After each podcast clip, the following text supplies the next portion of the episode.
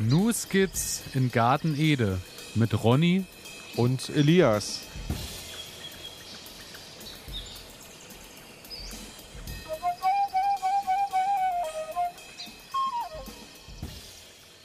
Herzlich willkommen, meine Damen und Herren. Herzlich willkommen zu einer weiteren Folge Ihres Lieblingsgarten-Podcasts News Skits in Garten Ede. Wir sind bei Folge 61 angekommen und äh, befinden uns Ende Februar schon so langsam in der riesengroßen Aussaatzeit. Daher die Frage an meinen Partner nicht nur, Ronny, kannst du mich hören, sondern auch, wie steht es um deine Aussaat? Bist du da und blüht um dich rum alles schon, kommt alles aus der Erde, wuchert alles? Hallo Elias, ich bin da und es wuchert, es blüht, ähm, aber meine Anzucht, die lässt noch ein wenig auf sich warten, obwohl wir jetzt ähm, fünf Sendungen lang über Anzucht und Aussaat und alles Mögliche gesprochen haben, sodass die Gartensaison beginnen kann.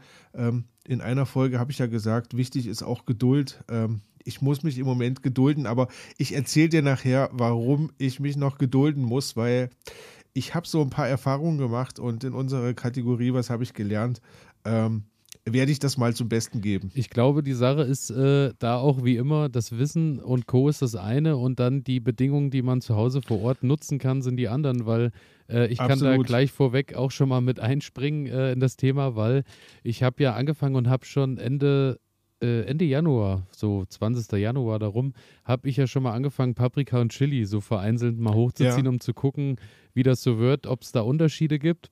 Und die tragen schon Früchte nee, wahrscheinlich. Nee, pass auf, ich habe äh, hab die dann irgendwann natürlich für die nächste Generation Anzuchtpflanzen vom Wohnzimmer, vom, von der warmen Fensterbank in den Wintergarten ja. gestellt. Im Wintergarten sind es ja so kontinuierlich irgendwie so 12, 13, 14 Grad. Wenn es Tage ja. sind wie heute, wo so wunderbar die Sonne geschienen hat, äh, dann sind es da auch mal ganz schnell 25 Grad, 30 Grad in der Sonne. Aber ähm, die Pflanzen, die, die Chili-Pflanzen und Paprika, die ich im äh, Februar angesät habe, sind jetzt auf der Fensterbank schon größer als die aus dem Januar im Wintergarten, weil die einfach stehen bleiben. Die haben zwar genügend Licht, ist, aber ja. denen fehlt die Temperatur und dadurch muss ich halt sagen, bin ich da halt aufgrund fehlender äh, meterlanger Fensterbänke mit langen Heizkörpern unten drunter äh, leider auch limitiert. Aber das sind halt die Sachen, da muss man mit seinem eigenen Setting irgendwie äh, klarkommen. Ja, ja, ja, du hast recht du hast recht, man muss mit den Bedingungen leben und muss sich arrangieren und dann schauen. Und das ist bei mir gerade der Punkt. Ähm, ich schaue nach draußen. Heute das erste Mal schönes Wetter. Ich dachte mir so, ja, man könnte mal richtig in den Garten gehen. Ähm, hat nicht so richtig geklappt. Von daher, ich warte jetzt, ich warte jetzt einfach noch mal so drei Wochen ähm, und ja, bereite mich seelisch und moralisch darauf vor, dass ich dann so richtig loslegen kann. Und dann wird das was. Aber das heißt, bei dir ähm, ist die Aussaat schon im vollen Gange. Du hast schon kleine Pflänzchen stehen, wahrscheinlich über und über voll. Und ähm, ja, es sieht gut aus. Ich äh, bin ganz zufrieden, muss ich sagen, weil ähm, ich glaube, ich fahre dies Jahr tatsächlich gut mit dem System, mit, den, äh, mit dieser 24er P äh, Quickpot-Palette, wo die Töpfchen so 7 cm oder sowas sind. Ja. Und da habe ich ja dies Jahr dann zum Beispiel gesagt, da sehe ich Auberginen und äh, Physalis an und lasse die dann auch da drin. Letztes Jahr hatte ich ja das Problem, dass ich, nachdem ich die Physalis und Aubergine pikiert habe, sind die kaum noch gewachsen und sind so da rumgeeiert. Und ja. die stehen jetzt wirklich schon gut da in den Töpfchen und dadurch, dass sie dann auch da irgendwann direkt von dort draußen in die, äh, in die, in die, in die Erde kommen, also sei es auf der Terrasse oder im Garten, sieht es so aus, als äh, fahre ich mit der Methode aktuell bedeutend besser, weil die sehen schon stärker aus als letztes Jahr im März. Äh, Sehr schön. Muss ich wirklich hast sagen. Du, hast du die beleuchtet? Nee, die sind einfach nur wirklich auf der normalen Fensterbank, Fensterbank. am Fenster, und unten drunter die Heizung im Wohnzimmer. Wie gesagt, im Wohnzimmer ist so die einzige Fensterbank, die gut beleuchtet ist, weil die hat so eine mhm. Südost-Ausrichtung und ähm, da ist halt auch der einzige Heizkörper, der wirklich über den Tag auch kontinuierlich seine Temperatur hält. Und ähm, dadurch passt das ganz gut. Und da sind auch die anderen Chili- und Paprikapflanzen noch drauf, die ich im äh, Februar ausgesät habe. Und die fangen jetzt langsam an und bilden eben die neuen Blattreihen, so dass man dann auch sagen kann, äh, die kann man dann gut und sicher und gerne auch in ihre nächsten Töpfchen rüberholen. Super. Und äh, dadurch, das sieht ganz gut aus. Den Rest habe ich im Wintergarten und äh, alles, was so ein bisschen kälteliebender ist, aber dazu werde ich dann später auch nochmal kommen. Ah, ich bin gespannt. Aber äh, gut, dass du äh, auch schon sagst, äh, wo du die Sonne heute erwähnst. Also wir nehmen ja heute am Mittwoch auf und äh, Ja. ich muss sagen, man muss auch einfach mal sagen, eines der schönsten Dinge, äh, über die man jetzt gerade sprechen kann, ist, heute der Tag hat sich tatsächlich mal angefühlt wie so ein, ein leichter Hauch von Frühling. Ja, du, ich, ich, ich saß auf Arbeit ähm, und dachte mir so, also eigentlich möchtest du heute gerne mal in den Garten gehen, weil mein Projekt, die Hecke muss noch komplett weg. Ähm, das kleckert so vor sich hin. Ne? Ich bräuchte jetzt einfach mal so ein paar Stunden, wo ich halt wirklich mal, ich schneide immer so ein paar Äste ab und ein paar Stiele, aber das ist, man kommt halt nicht so richtig voran und ich dachte mir heute, das wäre klasse, jetzt in den Garten zu gehen. Dann dachte ich mir, hm, Podcast steht auch noch an. Ähm, du musst trotzdem noch ein bisschen was vorbereiten. Ja, und dann. also machst du uns jetzt alle, du gibst uns allen jetzt die Schuld, dass du heute die Sonne nicht genießen allen, kannst. ich gebe allen die Schuld, dass ich die Sonne nicht genießen kann und nicht in den Garten gehen konnte, ganz genau. Nee, aber es ist, du kennst das wahrscheinlich. Ähm, es, es gibt ja dann immer so Dinge, ähm, sei es nur Podcast vorbereiten, das ist ja eher selten. Ähm, aber es gibt ja noch viele andere Sachen, die, die einen dann so in die Quere kommen können. Also so selten Ähm, ist es nicht. Wir bereiten uns schon oft vor. Wir bereiten uns oft vor, aber wir senden selten, oder? Ja, Also, nee, das war, das war einfach heute so ein, so ein Tag, äh, wo, wo ich wirklich, also wo man sich einfach wieder auf den Garten freut und wo man sich so denkt, ja, jetzt endlich raus und ähm, ja, alles umkrempeln, am besten neu gestalten und neue Beete ziehen und also ja, herrliches Wetter. Ich freue mich drauf, wenn es jetzt endlich wieder in diese Richtung weitergeht. es macht Lust auf mehr auf jeden Fall. Und ähm, genau, und bevor wir in die erste Kategorie starten, äh, bevor, die, bevor, äh, oder bevor ihr euch fragt, äh, welche Geräusche äh, hier so im Hintergrund zu hören sind, das ist äh, mein Hund Pepe, der hier gerade anfängt und sich hier in unserem Studio irgendwelche Sachen sucht, mit denen man spielen kann oder die Sehr man gut. vielleicht auch fressen kann.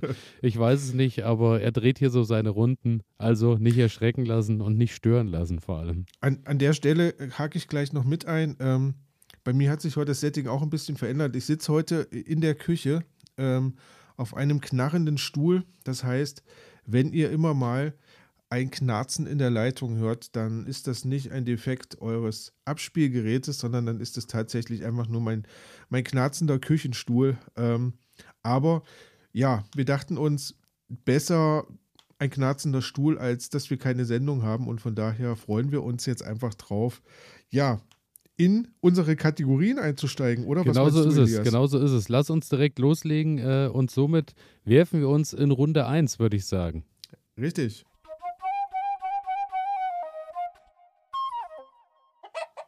Und somit sind wir in Kategorie 1 geko- angekommen, Pflanze der Stunde.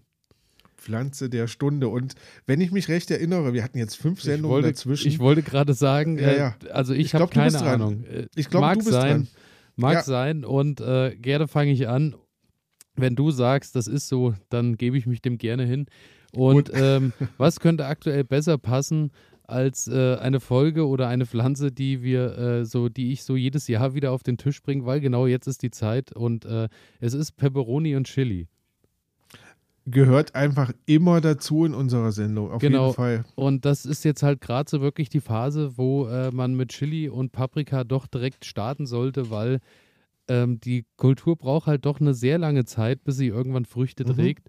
Und daher äh, ist jetzt eigentlich so Ende Februar, Mitte, Ende Februar wirklich ein guter Zeitpunkt, das Ganze zu starten.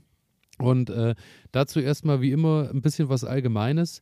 Und zwar ist es so, dass die Pepperoni aus Südamerika stammt.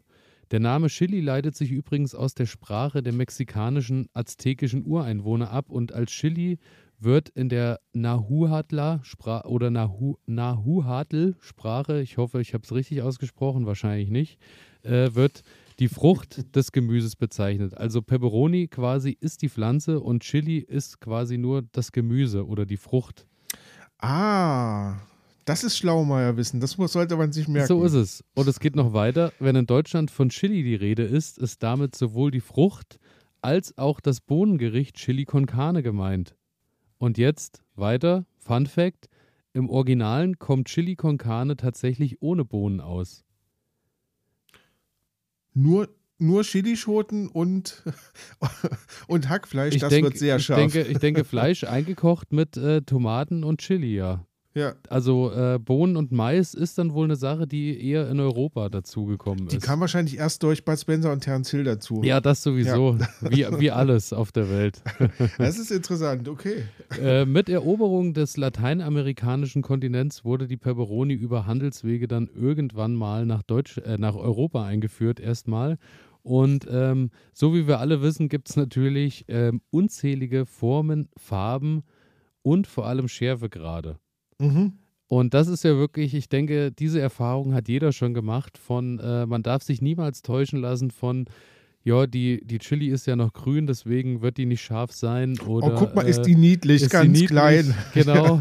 ähm, das ist ja wirklich ähm, eine ne heiße Kiste, das ist wirklich ein bisschen Roulette-Spiel. Und äh, für das scharfe Aroma ist der Inhaltsstoff Capsaicin äh, wohl äh, verantwortlich. Und ähm, danach ist auch äh, der lateinische Pflanzenname angelehnt. Äh, Capsicum ist äh, Ja. der Name, genau. Und zu den Schärfegraden schon mal so ein kleiner Exkurs. Es gibt ja tatsächlich äh, Einteilung in dieser Scoville Genau. äh, Kategorie. Und äh, bei so Scoville sagt man Peperon, Peperoncin, Peperoncini, ich hoffe, ich spreche da auch das richtig aus, liegt so zwischen 100 und 500 Scoville. Also das sind wirklich dann die großen grünen eingelegten äh, Ja. Schoten, die man so zu kaufen bekommt. Das ist halt wirklich was äh, ganz Erträgliches. Bei Jalapenos sind wir dann schon bei 2500 bis 5000 Scoville-Einheiten. Also da muss man sagen, da muss man es dann schon ein bisschen schärfer mögen, weil die haben für die einen oder den anderen, ist es vielleicht schon ein bisschen, ein bisschen viel. Dann äh, gehen wir so ein bisschen hoch. Thai Chilis liegen wir so bei 50 bis 100.000 Scoville. Und Habanero äh, fängt dann an ab 350.000 Scoville. So, und jetzt kommen wir langsam in die Kategorie, wo es äh, äh, dann schon ein bisschen gemütlicher wird, wo es einem dann auch warm ums Herz wird. Und zwar ist es so, dass ich ähm, mir Samen bestellt habe von einer, äh, von der Scorpion, vom Scorpion Batch. Und die Trinidad Scorpion Batch hat, äh, eine, äh, liegt so bei 1,4 Millionen Scoville.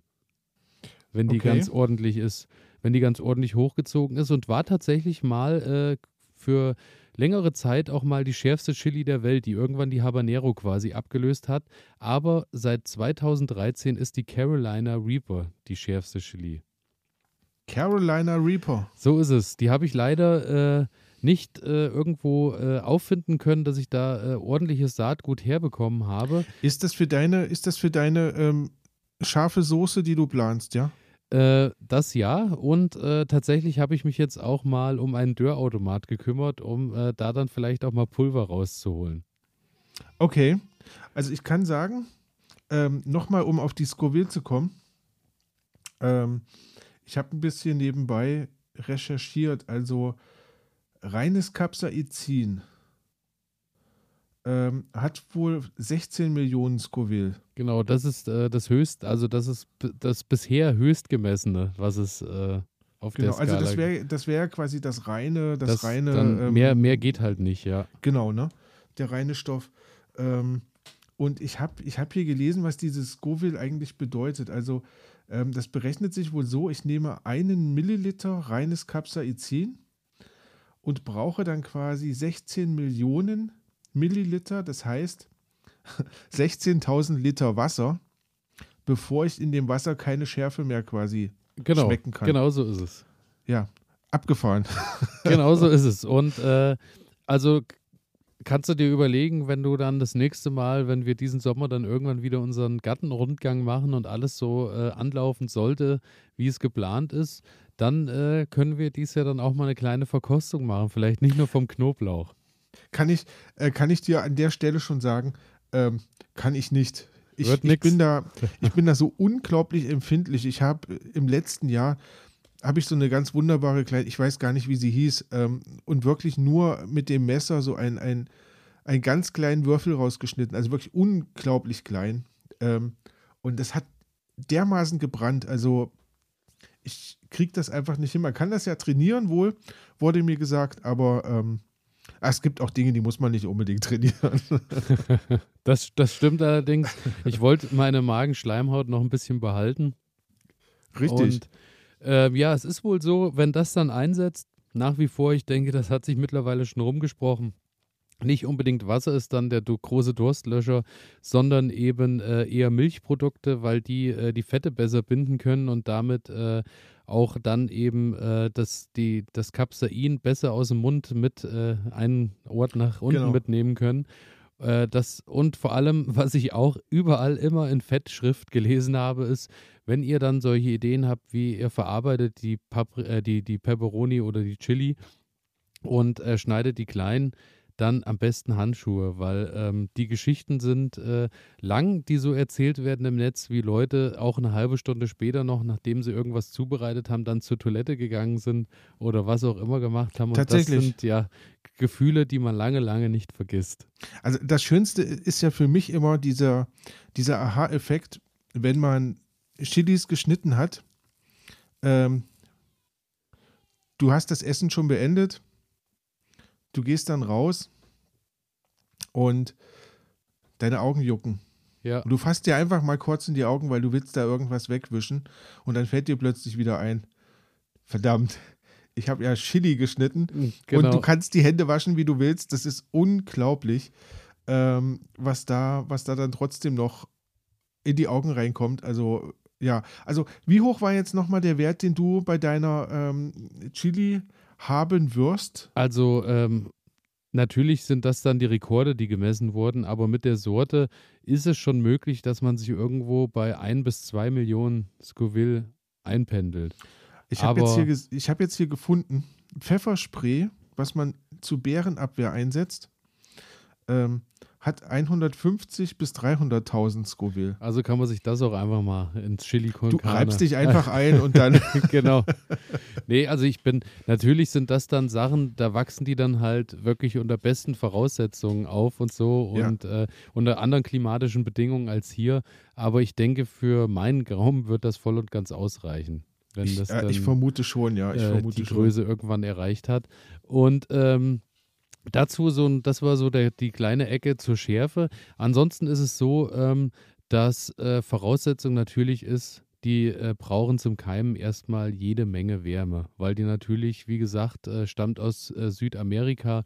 Du musst erstmal schauen, dass die äh, Samen irgendwann funktionieren und keimen und da bist du dann wirklich so angewiesen, dass 22 bis 26 Grad eigentlich wirklich dauerhaft äh, sein müssen, dass die Chilis ja. nach oben gehen.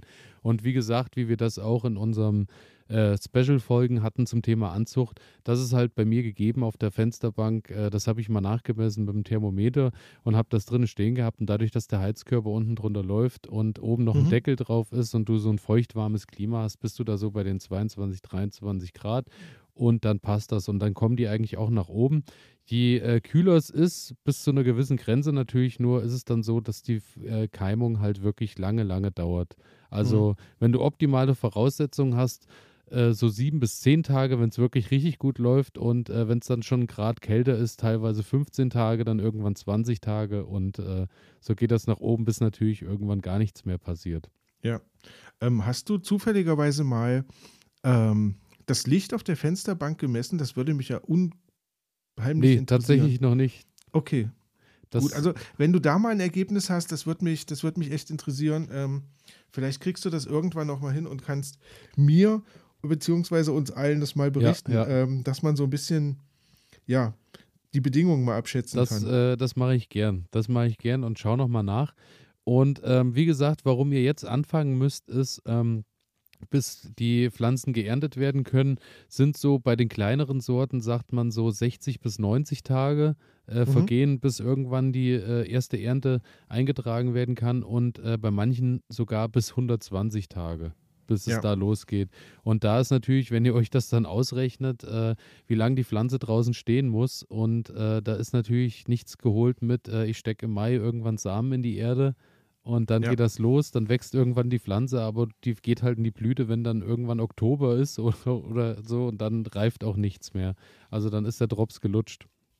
Ich habe halt, wie gesagt, die besten Erfahrungen eigentlich gemacht mit den Anzuchtpaletten, wobei die meisten Leute sagen, sie nehmen eigentlich ähm, für jede Chilisorte einfach nur ein Schälchen, sei es so eine alte Eispackung oder irgendwas dergleichen, machen da Erde mhm. rein und äh, Samen rein, Erde ein bisschen drüber gekrümelt und dann äh, auf die Fensterbank mit einer Tüte drumherum und ab geht die Post und dann daraus pikieren irgendwann in die Anzugpaletten okay. oder in Töpfe. Das funktioniert wohl auch wunderbar, habe ich noch nicht probiert. Bei mir ist es immer so, dass ich die Paletten halt, wie gesagt, sowieso da habe und dann gehen die halt da rein. Erstmal in die kleinen Töpfchen und dann von dort irgendwann in die äh, Pflanztöpfchen, wo sie dann eigentlich bis zum, bis sie dann nach draußen gehen, halt äh, ja, sitzen. Ja. Genau. Und ansonsten ist natürlich wie immer wichtig, es ist ein Dunkelkeimer, das heißt, ihr macht Erde wieder oben drauf. Ein mhm. Zentimeter mhm. tief mache ich den Samen in der Regel, damit fahre ich auch ganz gut und natürlich muss Feuchtigkeit vorhanden sein, dass das Ganze auch keimt. Und ähm, manche sagen wohl, sie legen die Samen in Salzwasser oder Kamille ein, in ein Kamillenbad, äh, 24 Stunden vorher, um so äh, die Keimung voranzutreiben und äh, um Krankheitserreger absterben zu lassen an den Samen. Ich muss sagen, okay. ähm, habe ich noch nicht gemacht, brauchte ich bisher auch noch nicht. Ging bisher auch so. Also. Ja, muss ich auch sagen. Also. Genau. Und ansonsten gibt es wohl auch viele, die noch äh, Keimproben machen, indem die Samen einfach in nasse Tücher eingelegt werden und so. Habe ich aber bisher auch noch nicht gemacht, weil ich habe jetzt die Jalapeno-Samen, die ich habe, die sind jetzt dieses Jahr, glaube ich, das zwei Jahre alt oder so. Mhm. Da war es jetzt halt so, dass von sechs Anzuchttöpfchen sind aus vier was ist was gewachsen und dann ist es ja. halt so, dann stehen halt zwei Stück äh, über die vier Wochen leer, dann, dann ist es einfach so. Aber äh, ja, da ich kein Geld damit verdienen will, sondern äh, für mich das Ganze hochziehe, ist es nicht sonderlich dramatisch. Ich denke einfach, einfach ein bisschen mehr ähm, ausgepflanzt und dann aussortiert, was man, was man halt nicht braucht beziehungsweise die Pflanzen rausgenommen, falls zu viele kommen, ähm, die halt einfach nicht gut wachsen oder die kleiner werden und bei den anderen nicht mithalten können und dann, also so fahre ich das immer. Ich mache halt ja. einfach ein bisschen mehr rein und wenn ich dann zu viele haben sollte, dann freuen sich Kollegen und Nachbarn und hast du nicht gesehen. Also ja, ähm, ja. Denn wir kennen das ja, man muss sich ja so ein bisschen in der Gartengemeinschaft unterstützen und ähm, da ist das immer ganz schön, wenn man mal kommen ja. kann und sagt, guck mal, ich habe dir ein paar Pflänzchen mitgebracht, erzähl mal. Genau. Ähm, also ja. das ist natürlich, äh, das ist natürlich alles bei äh, solchen Sachen, so Chili-Sorten, die man eben äh, gut gut und auch günstig bekommt, wo ich jetzt sage, ich habe im Tütchen 15 Samen und die Tüte kostet dann 3 Euro irgendwas, dann passt das auch alles. Aber wenn wir natürlich, ähm, wenn wir jetzt natürlich dran denken, wie bei dieser äh, Scorpion Batch, äh, da ist es halt so, da äh, habe ich für fünf Samen dann auch mal ganz schnell 5 Euro bezahlt oder so. Und dann bist du natürlich ein bisschen mehr hinterher, dass da dann am Ende auch was Ach, kommt. Tatsächlich, ja? Ja, das ist, ist dann natürlich so schon die, die sind natürlich dann schon spezieller und die Leute, die sie suchen, also du hoffst natürlich, dass es funktioniert und dann hast du den Samen ja zu Hause, weil dann, äh, wenn du eine samenfeste Sorte hast, nimmst du den halt jedes Jahr einfach ja. aus deinem äh, aus deinem Anbau.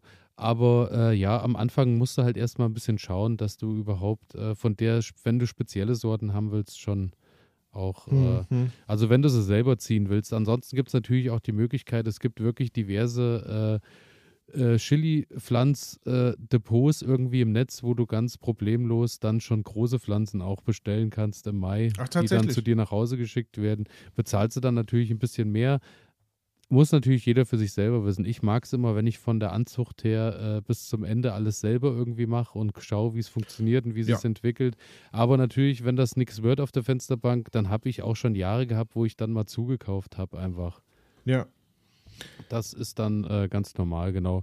Und ansonsten ist es dann so, pikieren und ähnliches, ich glaube, da braucht man nicht mehr groß drüber sprechen. Das hat man nun alles schon in unseren Anzucht-Spezialfolgen.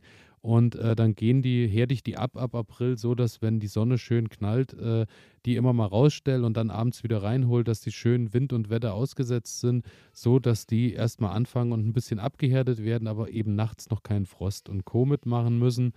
Und ähm, dann ist es so, dass ich auch öfter schon mal das Problem hatte, dass äh, die Pflanzen immer mal Sonnenbrand bekommen haben. Das hatte ich tatsächlich ja auch mal, dass die dann so Platingold anfangen, die Blätter zu glänzen. Und daher lohnt es sich schon, die schon mal vorzubereiten, weil wenn die dann im Mai das erste Mal aus hinter der Glasscheibe weggenommen werden und raus in die pralle Sonne gestellt werden, dann fangen die natürlich an und äh, verbrennen dann ganz schnell. Und daher ist es immer gut, wenn man das so ein bisschen vorbereitet. Und dann ab, ab äh, ins Freiland natürlich nach den Eisheiligen, wenn kein äh, Nachtfrost mehr zu erwarten ist. Und dann gehen die raus. Ich pflanze die äh, sowohl in den, in den Gattenboden, ins Beet, als auch äh, eben in Töpfe. Bei den Töpfen ist nur darauf zu achten, dass er unten eine Drainage reinmacht mit Blähton oder was auch immer, sodass da ein bisschen das Wasser ablaufen kann, weil nass stehen sie nicht gerne. Und äh, vorher packe ich immer ein bisschen Nährstoffe rein, im Sinne von, ich mache ein bisschen Kompost rein oder packe noch ein bisschen Mist dazu, Schafswollpellets, was auch immer. Und dann kann da eigentlich nicht mehr viel schief gehen. Genau. Und dann äh, Erntezeitpunkt ist natürlich die Sache, je nachdem, äh, wie ihr, welche Sorte ihr habt. Es gibt natürlich äh, die Farben Grün, Gelb und Rot lassen jetzt nicht auf den Reifegrad immer äh, zurückstießen, mhm. sondern es gibt natürlich Sorten, die bleiben grün oder sollten grün geerdet sein ja, werden, ja. weil sie da den besten Geschmack haben. Wir erinnern uns nur an die äh, Pimentos. Äh, de, genau. Der Patron. Der Patron, genau. Ja. Danke.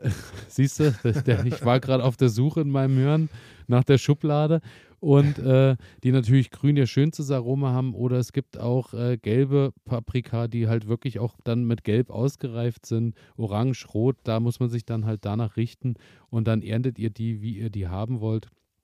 Und ich glaube, mittlerweile äh, gibt es auch schwarze Sorten, ja, ne? also ja. so sehr dunkle Sorten, die gezüchtet wurden. Und ähm, also wie gesagt, es ist ja, es ist ja unglaublich, ähm, eine unglaublich tolle Pflanze, die man, die man halt ja wunderbar ähm, züchten kann und die man, die man weiterentwickeln kann. Und also ich glaube, es wäre vielleicht mal ganz spannend, ähm, sich auch mal damit zu beschäftigen in irgendeiner Folge. Wie, wie kann man vielleicht einfach, wenn man da Lust drauf hat, ähm, ja, eine eigene Chili zum Beispiel züchten. Oh, wollen wir den Schritt auch noch gehen, dass wir endlich eine eigene ja. Nu-Skizzengarten Ede-Chili haben? Oh, das wäre doch was. Das wäre so doch was. Ist es, also, das wäre wirklich ein Traum. Planen wir für nächstes Jahr, gut. Genau. Und ähm, ansonsten ist es so, äh, ihr könnt die Schärfe tatsächlich, wie man sich erzählt, äh, regulieren.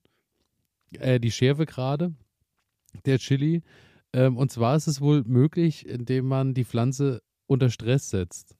Das heißt, ihr fangt an und schüttelt die Pflanze ein bisschen und zieht ein bisschen an den Blättern und Co.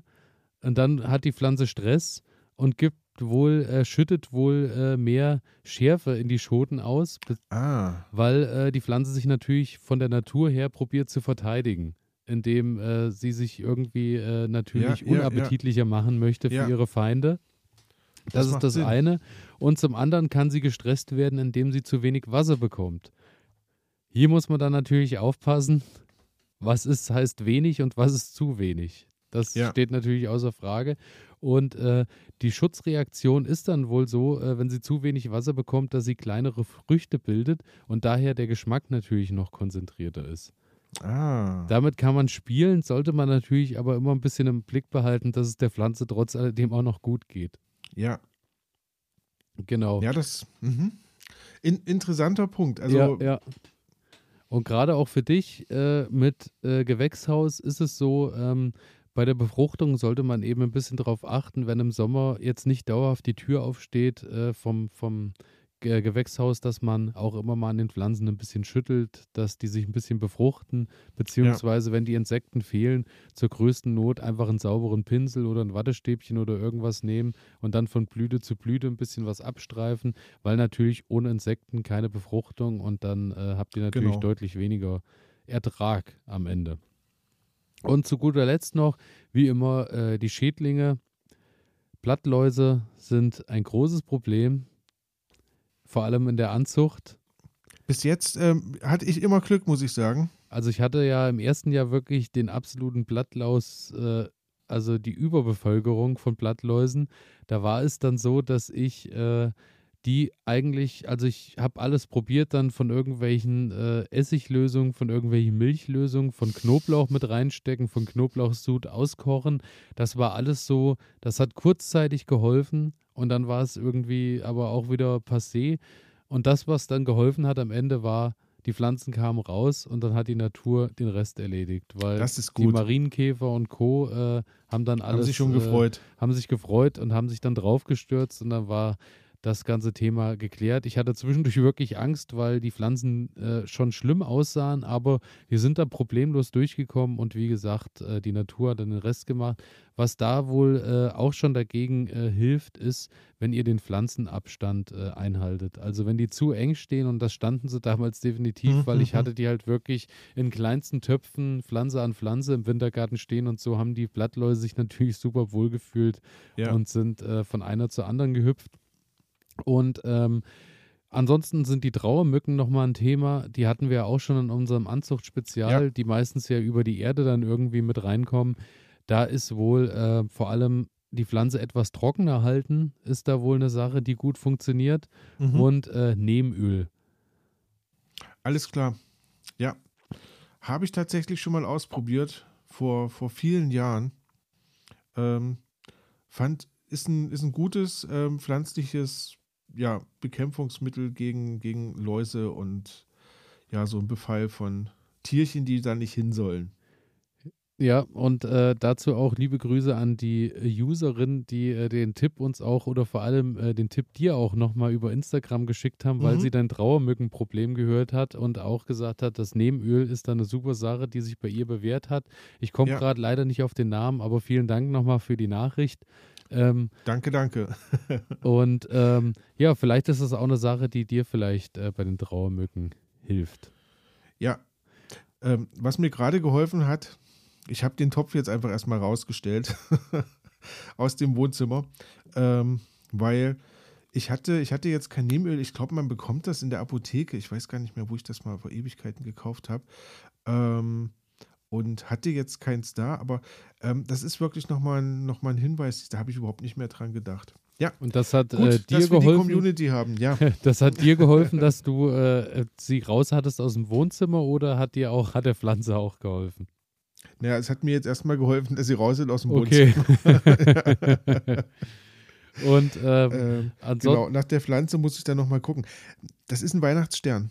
Ah, ähm, ja, stimmt. Das ist eh immer so eine kritische Pflanze, muss ja. ich sagen. Die, also wir haben keine gute Beziehung zueinander. Hat Häufig. Dann, ja, ja, hat jetzt wahrscheinlich dann auch den Winter, äh, hat jetzt auch ihr Bestes gegeben. Und hat schön ausgesehen ja. und ähm, ja, jetzt gucken wir mal, wie es weitergeht mit uns.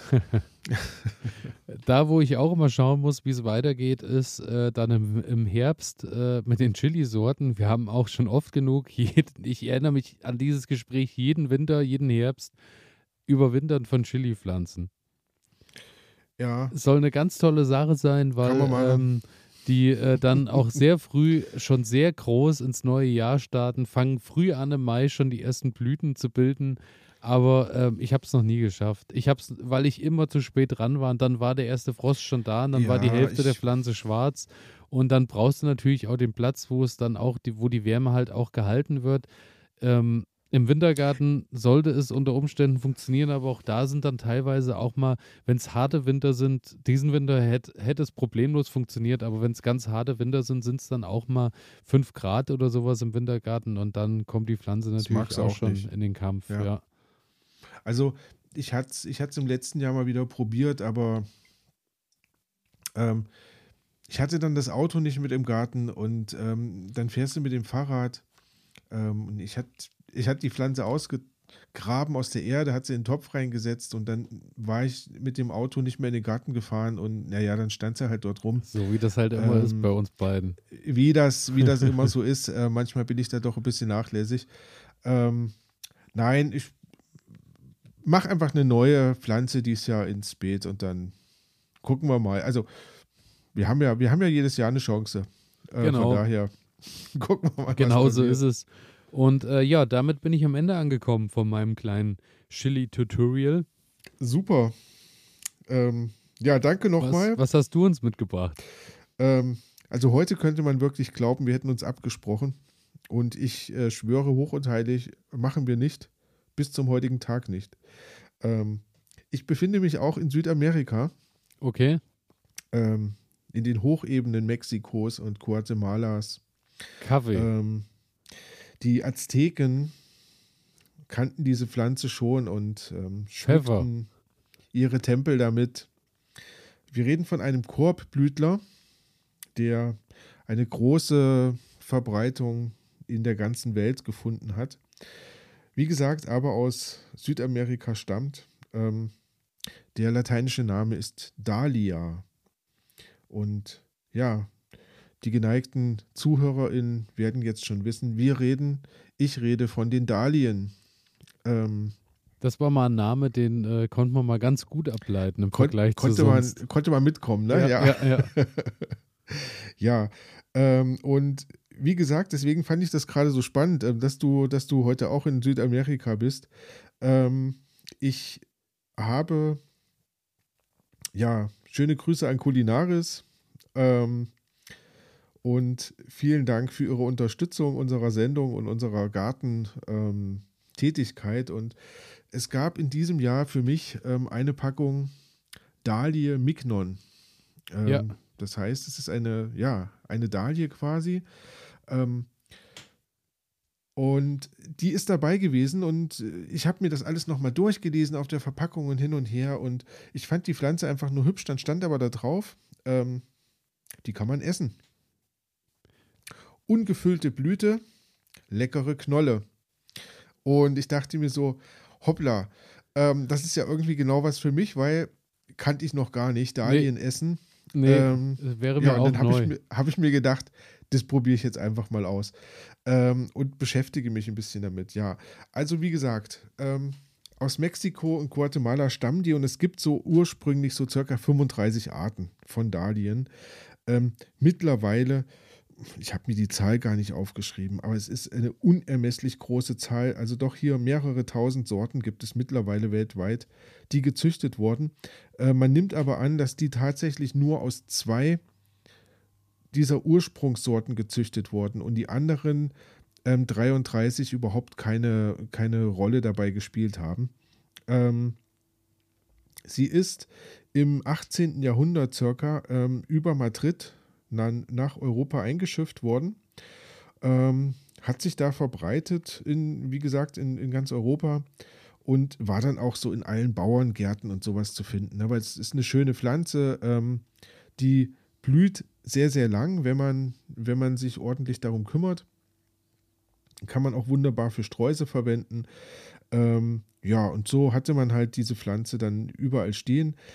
Ähm, Sie ist frostempfindlich und in Mitteleuropa damit halt problematisch. Also das heißt, im günstigsten Fall ähm, sollte man ihr beim Überwintern helfen. Wie das geht, erzähle ich nachher nochmal. Ähm, es gibt gefüllte und ungefüllte Sorten. Ähm, hört sich jetzt komisch an. Ich, ich, wusste im ersten Moment nicht, was damit gemeint ist. Ähm, aber es geht hier um die Blüte. Das, das heißt, heißt es mhm. hat quasi nichts, äh, es hat quasi nichts mit der schon mit der Kulinarik zu tun. Nein, es hat noch, es geht noch nicht um die Kulinarik, sondern es geht ähm, erstmal nur um die Blüte. Also wenn wir so die Blüte vor uns sehen, dann gibt es halt ähm, gefüllte Blüten und da sieht man quasi ähm, den Stempel, also den Bereich, wo der Pollen ja, ja. Ähm, zu finden ist. Also ich sage jetzt mal ganz platt, beim Gänseblümchen der gelbe Bereich. Ähm, den sieht man halt bei gefüllten Blüten nicht, weil alles über und über und über voll mit Blütenblättern ist. Das stelle ich, ähm, mir, also stell ich mir hübsch vor. Ja, das ist auch hübsch. Das ist auch hübsch. Ähm, aber für die Insekten ist es weniger hübsch, weil die kommen nämlich da nicht an, an den Nektar ran. Ja, ja. Ich dachte, da gibt es irgendwelche Schlupflöcher, die wir vielleicht nur nicht.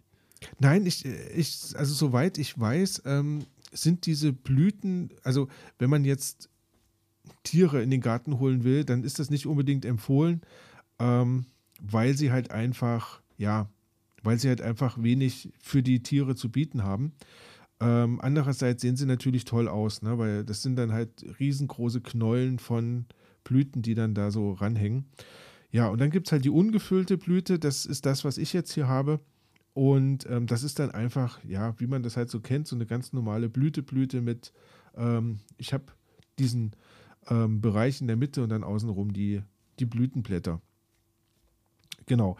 Ähm, wegen dieser hohen Vielfalt lässt sich das Ganze oder lassen sich die ganzen Arten in 15 Klassen unterteilen will ich jetzt gar nicht weiter drüber sprechen. Also da geht es einfach nur darum, wie groß ist die Pflanze und ähm, wie sehen die Blütenstände aus. Und so kann man halt so ein bisschen, ne? es gibt halt ganz spitze Blütenformen oder Blätterformen und dann gibt es halt abgerundete Formen und so weiter. Ähm, und alles Mögliche dazwischen auch noch. Und ja, es gibt wohl auch Arten, ähm, die werden einige Meter hoch. Also so richtig große Pflanzen. Wie gesagt, sind aber nicht eingekreuzt worden. Von daher ähm, geht es halt eher auf die ursprünglichen Arten zurück. Ja, wenn ihr selber jetzt Dahlien im Garten haben wollt, dann ähm, solltet ihr euch einen sonnigen, warmen Platz suchen. Tiefgründiger Boden, humus- und nährstoffreich und nicht zu trocken. Und dann fühlt sie sich eigentlich schon relativ wohl.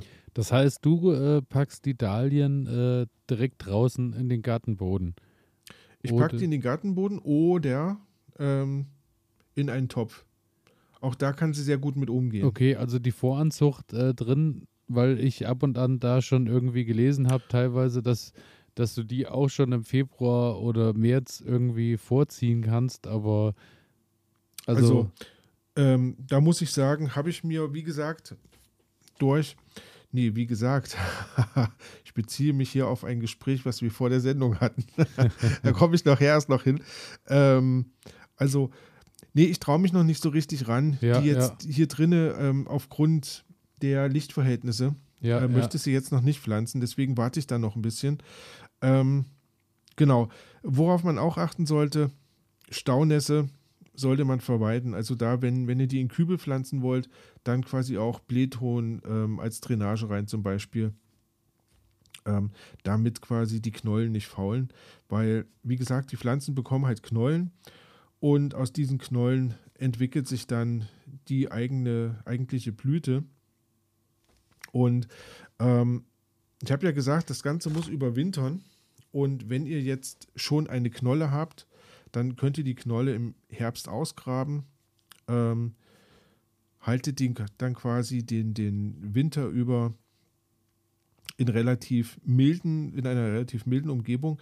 Im April, Ende April, ähm, könnt ihr die dann wieder eingraben. Das heißt, Knolle in den Boden, paar Zentimeter mit Erde bedecken und die restlichen Stängel, die noch stehen, ähm, die man nicht abgeschnitten hat, die schauen dann noch so leicht heraus. Bisschen Hornspäne, Humus, Kompost dazu und dann sollte die sich relativ schnell wieder entwickeln. Okay. Genau. Ja, bei der Dahlie ist es immer so, die Blüten, die welken dann relativ schnell. Also ähm, die werden dann, naja, die werden halt braun und dann sollte man relativ zügig rangehen und sollte die abschneiden. Habe ich bis jetzt, ich glaube, bei mir im Garten stehen Dahlien, ähm, aber diese, diese Standarddahlien, die man halt kennt mit ganz viel äh, Blüten, äh, also mit Blütenblättern. Und ich schneide die aber nie, weil ich mich da noch nie großartig mit beschäftigt habe. Werde ich aber in diesem Jahr mal machen, weil ich habe gelesen, wenn ich die frühzeitig abschneide, dann treiben die auch wieder neue Blüten treiben, aus. Ich wollte gerade sagen, es ist wahrscheinlich ähnlich wie bei der Ringelblume, dass du eben äh, das, was verwelkt ist, schon wegnimmst und äh, wenn du es nicht machst, dann wächst die Pflanze halt einfach so, wie sie, wie sie Lust hat und, äh, ja. und, und, stoppt irgendwann. Aber das hatte ich ja auch bei der Ringelblume auch schon äh, probiert, dass ich da dann äh, mal abgesch abgeschnitten habe und so und alles, was äh, alt war, weggenommen habe. Und dann ging das tatsächlich dann über den ganzen Sommer halt problemlos weiter. Also genau. Und ich glaube, dann hat man richtig was von dieser Pflanze. Ich habe halt immer nur eine Blüte ähm, und dann fallen da ganz viele Blütenblätter runter und man hat ganz viel ja, Sachen, die man wegräumen muss, weil ja, ja. halt unglaublich viele Blütenblätter da sind. Ähm, und ich werde es in diesem Jahr, werde ich mich einfach mal ein bisschen mehr darum kümmern. Ähm, genau, also die welkenden Blüten abschneiden, so bis über das nächste Blattpaar. Und dann treiben genau an der Stelle wieder neue Blüten aus. Ähm, und man kann dann eigentlich so bis ja, in den Herbst rein hat man dann quasi immer wieder frische Blüten und, und eine wunderschöne Pflanze, die da so vor sich hin ähm, wächst. Genau. Ja, wenn es dann um das Einwintern geht, dann sollte man ungefähr so eine Handbreit über dem Boden ähm, das Grün und die Stängel abschneiden. Und wenn dann die ersten Nachtfröste so kommen, dann mit einer Grabgabel ähm, die Knollen vorsichtig ausgraben. Ja, so ein bisschen Erdklumpen abschütteln und dann die Knolle erstmal leicht antrocknen lassen und dann in eine Holzkiste packen mit Sand und dann kann die gut ähm, im Keller beispielsweise überwintern. Das ist dann kein Problem. Ja, und jetzt kommt das eigentlich Spannende an dieser Pflanze. Ähm, sie ist wie deine Chili dann doch essbar und das ist irgendwie, finde ich, ziemlich cool. Also erstens kann man die Blütenblätter wohl nehmen und kann daraus einen Salat zubereiten. Das bringt auf jeden Fall nochmal ein ganz neues Farbspiel. Richtig. In die Salatschüssel. Ähm, und diese Blätter sollen auch alle relativ unterschiedlich schmecken, also je nach Dahlienform. Ähm, Jetzt ist die Sache, ich habe gelesen, ähm, dass alle Dahlien wohl essbar sein sollen. Ähm, ich persönlich werde jetzt nicht die aus meinem Garten essen. Also ich weiß nicht, traue dem Frieden nicht so richtig. Das wäre meine ähm, nächste Frage gewesen, äh, genau. weil da wäre ich auch skeptisch. Ja, ja, deswegen, also bitte informiert euch da, wenn ihr das machen wollt, informiert euch da nochmal genau. Ähm, die, die ich jetzt bekommen habe, die werde ich auf jeden Fall, das werde ich ausprobieren. Ähm, bei der anderen, ich kenne die nicht, das ist halt einfach jetzt eine Pflanze, die da so steht. Ähm, weiß ich nicht, lasse ich die Finger davon. Also auf jeden Fall, Blütenblätter könnt ihr pflücken, ähm, könnt ihr in Salat reinpacken. Äh, man soll aber auch wunderbar einen Likör aus den Blütenblättern machen können. Das heißt, da Blütenblätter. Hellhörig. Ja, genau, ne? So Blütenblätter ähm, abzupfen ähm, und dann quasi mit Korn, Brand und Zimt einlegen. Das klingt. Ein, also ja. vor allem äh, Dahlienlikör habe ich so auch noch nie irgendwo gehört oder. Oder, und wenn du da irgendwo mit hinkommst und sagst, ich habe mal ein Schlückchen Dahlienlikör mitgebracht, das ist schon, ist schon mal eine Ansage. Dann hätte ich Angst, dass mich jemand vergiften will, wenn ich äh, ja, vor, vor dieser Sendung. Jetzt äh, mittlerweile denke ich, ein weiser Mann. ja, ne? Also da ähm, eine spannende Sache. Und ja, und dann geht es weiter. Die Dahlie hat eine Knolle, habe ich gerade gesagt. Und die Azteken sollen diese Knollen gegessen haben. Und zwar wie Kartoffeln kann man die zubereiten. Also das heißt, man gräbt die aus, ähm, macht sich einfach so ein paar, man sollte die, die frischen Knollen nehmen, die sich quasi, also das sind auch so Rhizome, die sich da bilden, ne, letzten Endes. Ähm, und man sollte so die frischen ähm, ausbrechen und kann die dann quasi geschält in kochendes Wasser geben, 30 bis 35 Minuten kochen und dann hat man quasi eine ja, wunderbare Kartoffel aus Dahlien. Ähm, geschmacklich gibt es da sehr große Unterschiede je nach Sorte. Also es gibt Leute, die sagen, ähm, die schmecken nach Fenchel, es gibt welche, die schmecken nach Sellerie, Schwarzwurzel, Spargel, Kohlrabi. Ähm, das ist, das ist verrückt. Ich kann es mir beim besten Willen nicht ja, vorstellen. Ich kann mir es auch echt nicht vorstellen, ähm, aber ich werde das probieren. Also ich mit dieser Mignon. Mich, ich freue mich umso mehr, dass du das für uns probierst. Ja, ja, ich, ich sage euch Bescheid oder nicht. Ähm, wenn ihr nichts mehr von mir hört, dann ähm, sollte man Dahlien doch nicht essen. ähm, nee, ganz spannend. Wie gesagt, Ernte ist dann so im Herbst. Und ja, man kann schälen, dann kochen, braten, stampfen, frittieren. Ähm, soll alles funktionieren. Ähm, ich habe was gelesen, das hat mich jetzt aufhören lassen da muss man nochmal nachgehen. Also auf allen Seiten ist das relativ unspektakulär beschrieben worden. Auf einer Seite habe ich dann gefunden, ähm, aufgrund des hohen Insulingehalts sollte man auf große Mengen Dahlienknolle ähm, verzichten. Ähm, da muss ich sagen, muss ich mich erst nochmal einlesen, was, was es da jetzt genau auf sich hat. Also große Mengen werde ich sowieso nicht hinkriegen. Also ich sag mal, einen, einen Stampf aus Dahlien, ähm, wo man dann ein Kilo isst, ähm, so viel werde ich nicht haben. Aber was auf jeden Fall bei mir auf den Tisch kommen wird, ähm, ist der Dahlienlikör. Ähm, da bin ich sehr gespannt drauf. Da bin ich auch gespannt drauf und da freue ich mich auch schon auf unseren Rundgang in deinem Garten, wo du dann hoffentlich großzügig Dahlienlikör ausschenkst. Oh ja, das wird eine sehr lustige Sendung. ja, und damit ähm, können wir unsere kulinarische Rundreise durch ähm, Südamerika beenden, würde ich sagen. Ich bin wirklich gespannt. Ich bin baff. Also davon habe ich wirklich ja. von keiner, von keinem dieser Produkte oder von, von keinem äh, der, der äh, Zubereitungsarten habe ich bisher was gehört oder gelesen irgendwo. Also. Nein, ich war auch, ich war auch überrascht. Also umso mehr, als ich auf die Verpackung geguckt habe und las dann so ungefüllte Blüte, leckere Knolle, dachte ich mir, hoppla, das ist äh, wirklich neu. Ja. Ähm, von daher, ja, schauen wir mal, was, was, das Jahr bringt. Ja, ja, auf jeden Fall. Ja, und damit würde ich sagen, äh, schauen wir mal, was äh, unsere Gärten aktuell so an Arbeit und Co. mit würde sich ich bringen. Sagen. Und damit ab in Kategorie 2.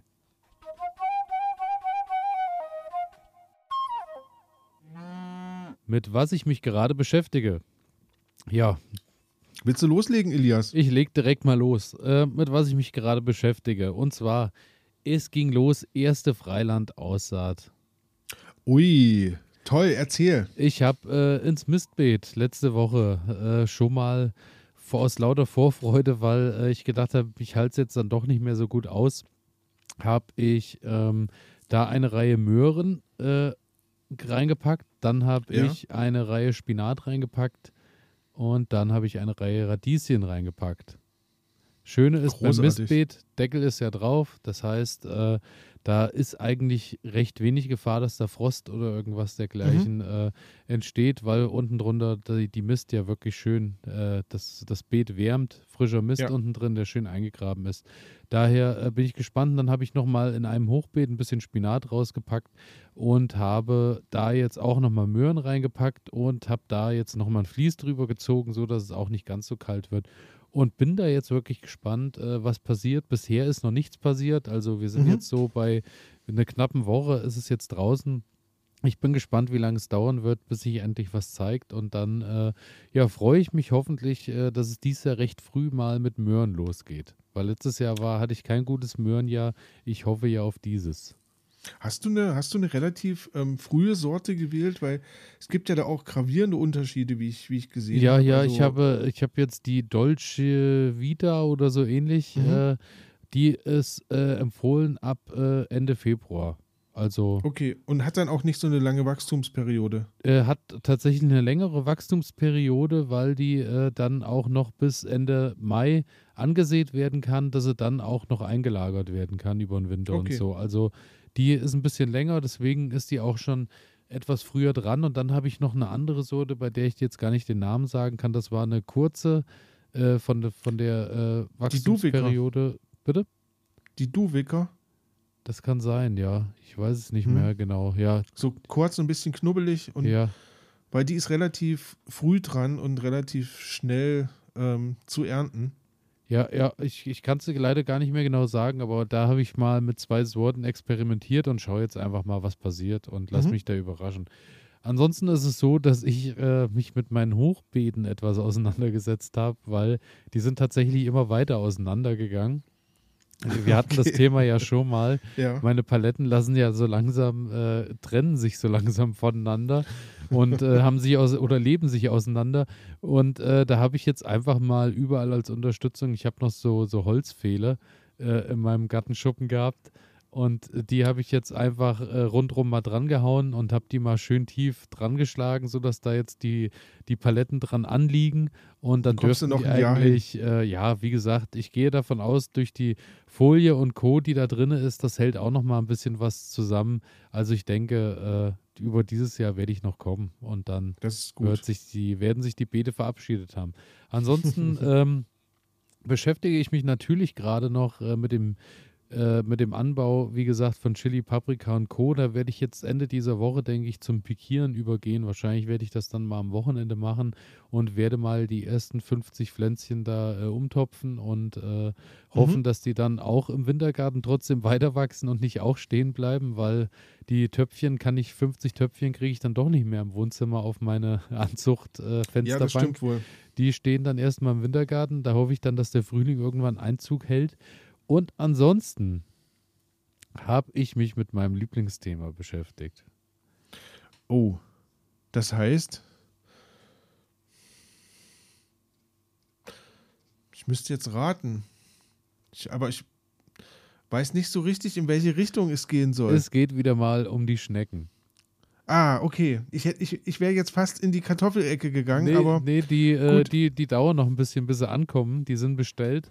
Die, äh, die Schnecken, hast du die, hast du die Schnecken schon rausgelassen oder? Ich habe die äh, Schnecken noch nicht rausgelassen, die habe ich auch noch im Wintergarten, dass sie sich noch ein bisschen Gut. aufwärmen können und agil ja. werden und fortpflanzen können, bevor sie wieder in den Garten zurückgehen. Ähm, und zwar habe ich in einem Katalog äh, eine Seite gesehen mit äh, Schneckenabwehrmitteln. Und da oh. waren Sachen dabei, von denen habe ich noch nichts gehört. Und dann habe ich mir gedacht, das werde ich dieses Jahr alles probieren und werde dann Also hast du schauen, einmal den Katalog bestellt ja, und genau. Also pass sehr auf. Sehr gut. Wir starten mit dem Klassiker Schneckenzaun aus Kupfer. Okay. Ich hatte ja mal das Kupferband um das Hochbeet, das hat ja nicht viel gebracht, weil dann sind sie irgendwie dann äh, anderweitig dann da reingekommen. Drüber gesprungen. Und das, ich habe keine Ahnung, auf jeden Fall ist dieses Band dann, das ist dann, dadurch, dass das wie Klebeband war, halt auch irgendwann einfach der Witterung zum Opfer gefallen. Hm. Und dann habe ich den Schneckenzaun gesehen. Da habe ich mich jetzt schon ein bisschen verliebt, weil es sieht halt einfach aus, wie äh, als hättest du von deinem Playmobil von früher äh, irgendwie den Zaun daraus gemacht, den du drumherum baust. So sieht es aus. Und ich kann mir auch noch nicht so wirklich vorstellen, dass sich da keine Schnecke unten drunter einfach durchgräbt und sich kaputt lacht oder so. Da bin ich wirklich gespannt. Schneckenzaun aus Kupfer ist auf jeden Fall Punkt 1. Dann Punkt 2. Schneckenbarriere aus Pflanzenresten. Da gibt es aus, also es gibt wohl eine, eine Mühle, die äh, zerkleinert Pflanzenreste. Und äh, das sind dann so äh, Sachen wie, äh, also das müssen wohl irgendwelche Getreidearten und so sein, die äh, klein geraspelt sind und angeblich trocknet das auch die Schnecke so aus und äh, ist von der Struktur her so ungemütlich, dass sie da auch keinen Bock mehr hat, drüber zu laufen. Das wird in Säcken verkauft, ist aber kein Weizen, keine Gerste und Co., weil äh, da natürlich dann in der Regel äh, auch neue Samen wieder drin sind, die dir neues Unkraut mit ins Beet bringen oder Beikraut. Äh, also es wäre irgendwie, ich bin, ich bin wirklich gespannt, weil. Es klingt, klingt irgendwie ein bisschen nach Magic, muss ja, ich sagen. Ja, es klingt so ein bisschen da. nach, äh, wir haben was erfunden, dass äh, die Schnecken, da wird in der Schneckenlobby nochmal richtig Geld. Wahrscheinlich verkaufen die Schnecken es selber und lachen sich kaputt. Richtig, richtig. So klingt wir haben, Wir haben Schnecken befragt und. Genau, genau. Dann äh, Punkt 3. Schafswollfilz. Okay trocknet wohl, äh, also die Schnecken haben wohl keine Lust, über Schafswolle zu laufen, weil die, den, die Schnecken austrocknet und zum anderen, weil die Struktur wohl auch so, äh, so ungemütlich sein soll für die Schnecken. Okay. Daher äh, Schafswollfilz ist, äh, wird dann auch in so Matten verkauft. Ja, das piekst immer so, das kenne ja, ich. Ja. ja. Daher, das ist Punkt 3. Punkt 4, Muschelkalk. Das äh, muss ich sagen, erschließt sich mir wiederum, weil hat scharfe Kanten, weil man kennt ja. das vom Strand, wenn da Muscheln kaputtgebrochen sind, da läuft man nicht gern barfuß drüber. Äh, kann ich nachvollziehen, dass da die Schnecken vielleicht auch nicht so Bock drauf haben. Ja. Die Frage ist, wie langlebig ist das Ganze? Also, Und wie viele Säcke musst du hinkippen? Ja, auch das. Also es ist tatsächlich erschwinglich, weil du kaufst es, glaube ich, in 20 Kilo Säcken oder so. Und mhm. ähm, es ist vom Preis her war es okay. Es war jetzt nicht übermäßig teuer. Okay. Das werde ich auch probieren. Dann Punkt 5 äh, sind wir jetzt. Schnecksagon. Aufstrich gegen Schnecken. Hat man ja schon mal, und damit ist nicht der Brotaufstrich gemeint oder der Aufstrich, den du auf die Pflanzen machst, sondern das ist dieser äh, Aufstrich, Anstrich, den du an die Hochbeete und Co. machst, wo die, äh, da ist dann so ein Protein drin und dadurch greift der Schneckenschleim nicht, die Schnecken rutschen einfach ab und kommen gar nicht bis hoch ins Beet. Okay. Muss aber auch alle drei, vier Wochen erneuert werden, weil natürlich. Alle drei, vier Wochen? Ja, weil durch Witterung und Co ist dann natürlich, okay. deswegen, du machst einen 10 cm breiten Streifen und der soll ausreichen, dass die Schnecken nicht mehr hochkrabbeln können. No. Das ist äh, Schnecksagon. Okay. Das ist das nächste. Dann haben wir, äh, wie auch schon mal erwähnt, Pfefferminz. Das ist mein nächstes Ding, was ich probieren will. Pfefferminz äh, soll ja angeblich durch Geruch die Schnecken vertreiben, ja. sodass die keine Lust mehr haben. Muss, musst du aber aufpassen, dass du natürlich keine Samen dabei hast, weil wir kennen das alle. Minze, die irgendwo mal war, wird dort immer sein und wird sich breit machen und wird auch nie wieder dort verschwinden. Aber du hast keine Schnecken mehr. Hast keine Schnecken mehr, dafür aber genügend Pfefferminztee fürs ganze Jahr, auf jeden Fall. Und dann zu guter Letzt Schneckengranulat. Und da nochmal äh, liebe Grüße an unsere äh, Freunde, Partner von, äh, Partnerinnen von äh, Alphabet. Da äh, habe ich nämlich auch gesehen, die hatten im Shop Schneckengranulat. Und das habe ich mir mal schicken lassen, weil das will ich auch probieren. Und Schneckengranulat sind Lavakörnchen, die äh, in starke Duftstoffe gedrängt sind und so auch die Schnecken fernhalten. Also sprich, äh, selbes äh, Vorgehen wie bei Pfefferminz. Die Schnecken haben einen Geruch, auf den sie überhaupt keinen Bock mehr haben und mhm. dadurch äh, sich äh, da halt abbringen lassen, von irgend auf die Pflanzen überzugehen. Je nach Wetter hält der Duft ein bis, ein bis vier Wochen. Und ein, okay. eine Woche macht mich schon ein bisschen stutzig, weil wenn wirklich, aber ich hoffe, dass damit gemeint ist, wenn halt eine Woche blöderweise dann genau eine Woche durchregen. Also Regen okay, ja, durch, ja, durchweg ja. ist. So, ähm, vier Wochen wären okay, gut, dann machst du halt nochmal was hin. Da ist halt auch die Frage, wie ergiebig das ist, weil das ist wirklich so eher ein, ein recht kleines Töpfchen die mhm. Frage ist, für wie viel das reicht. Also da bin ich gespannt. Und ähm, das Ganze ist natürlich äh, ohne Gift, ist auf natürliche Art und Weise so, dass auch, äh, sprich, äh, ist ein Duftstoffe getränkt, da ist jetzt nichts Chemisches drin, was irgendwie dann deinen Boden mhm. übergeht oder so. Da bin ich dann eben auch gespannt. Und das sind meine sieben äh, Posten, die ich dann äh, mal testen werde. Also ich muss sagen, ähm, ich als Schnecke hätte ja schon gar keinen Bock mehr, weil ich das, das hört sich ja an wie Alcatraz, weißt du? Ähm, da drinne ist der frische Salat und Jungs und Mädels, wir müssen uns jetzt was einfallen lassen, wie wir, wie wir diese sieben Hürden nehmen können. Ich glaube, ich glaube, du denkst falsch. Es ist eher so wie äh, du mit 15 äh, vor, dem, vor dem Saal wo du weißt, da drinnen ist die schönste Party und du darfst aber noch nicht rein, weil Einlass ist erst ab 16 und du suchst dir irgendein Fenster, wo du über die Toilette auf die Feier kommen kannst. Zum Beispiel, ja genau. Ich, genau. Bin, ich bin total gespannt. Also ähm, hast du dann ein Hochbeet, wo du einfach alles auslegst und ich werde einfach ähm, vieles auch, also manche Sachen einfach am Boden ausprobieren, wo ich halt mhm. halt einfach dann sage, äh, da stehen jetzt 20 Salatköpfe drin und dann werden vier du machst damit so ein geschützt. Ring of Fire genau, drumherum und vier ja, werden so geschützt, vier so, vier so und eigentlich wäre ja das Beste. Das absolut Beste wäre ja wirklich ein Hochbeet zu machen, in dem alle sieben Sachen genau das meinte genutzt ich. werden. Genau das meinte ich. Wirklich, also und wenn Rundherum da, wächst die Minze. Genau. Dann kommt die Schlitterkruste, dann ja. kommt Auch ein schöner Name. Das wird ja. unser, unsere Schneckenabwehr.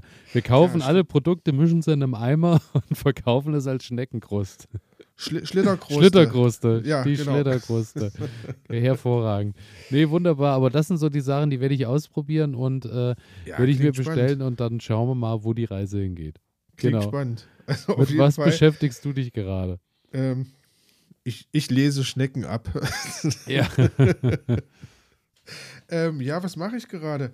Ähm, tatsächlich mache ich gerade nicht viel anderes, als erstmal auf wärmeres Wetter zu warten und auf mehr Sonne, weil ähm, ja, ich kann, ich kann einfach noch nicht viel tun. Bisschen bin ich im Garten unterwegs gewesen und, und mache so Kleinigkeiten im Gewächshaus. Das heißt, ähm, wenn ich im Winter nicht im Garten bin, dann sind die Maulwürfe oder die Wühlmäuse, keine Ahnung. Ähm, die sind immer sehr aktiv, führt aber dazu, äh, dass ich dann ganz viel Erde im Garten liegen habe. Und so nehme ich mir dann einfach immer die Schubkarre und sammle die Erde auf und bringe die dann ins Gewächshaus. Ne? Weil ich habe, ich muss sagen, ich habe so ähm, im Gewächshaus, da gibt es so eine Stelle, da habe ich wahrscheinlich zu viel Pferdemist oder irgendwas reingemacht. Also das heißt, da ist der Boden so fein und, und so krümelig, ähm, dass da gar kein richtiger Halt da ist vom Gefühl. Und das heißt, ich mische jetzt einfach mal wieder ein bisschen den Boden auf, bringe neuen Boden rein. Ähm, das ist so die Aufgabe, die ich gerade habe. Ein bisschen Kompost dazugeben, dass ich einfach das Gewächshaus jetzt mal vorbereite. So ein bisschen umgraben, ein bisschen ähm, für, ja, vorbereiten, dass es losgehen kann. Ähm, dann steht immer noch aus, die Hecken fertig abarbeiten und dann auch häckseln. Ähm, habe ich noch nicht gemacht, bin ich aber jetzt dabei, weil ich habe mir einen Häcksler besorgt und ähm, da wird es jetzt losgehen. Denn ja, ich habe mir so gedacht, was mache ich damit? Weil du hast ja dieses Blattgut oder dieses Astgut und irgendwie, man wirft es halt einfach immer weg und lässt es irgendwie verrotten.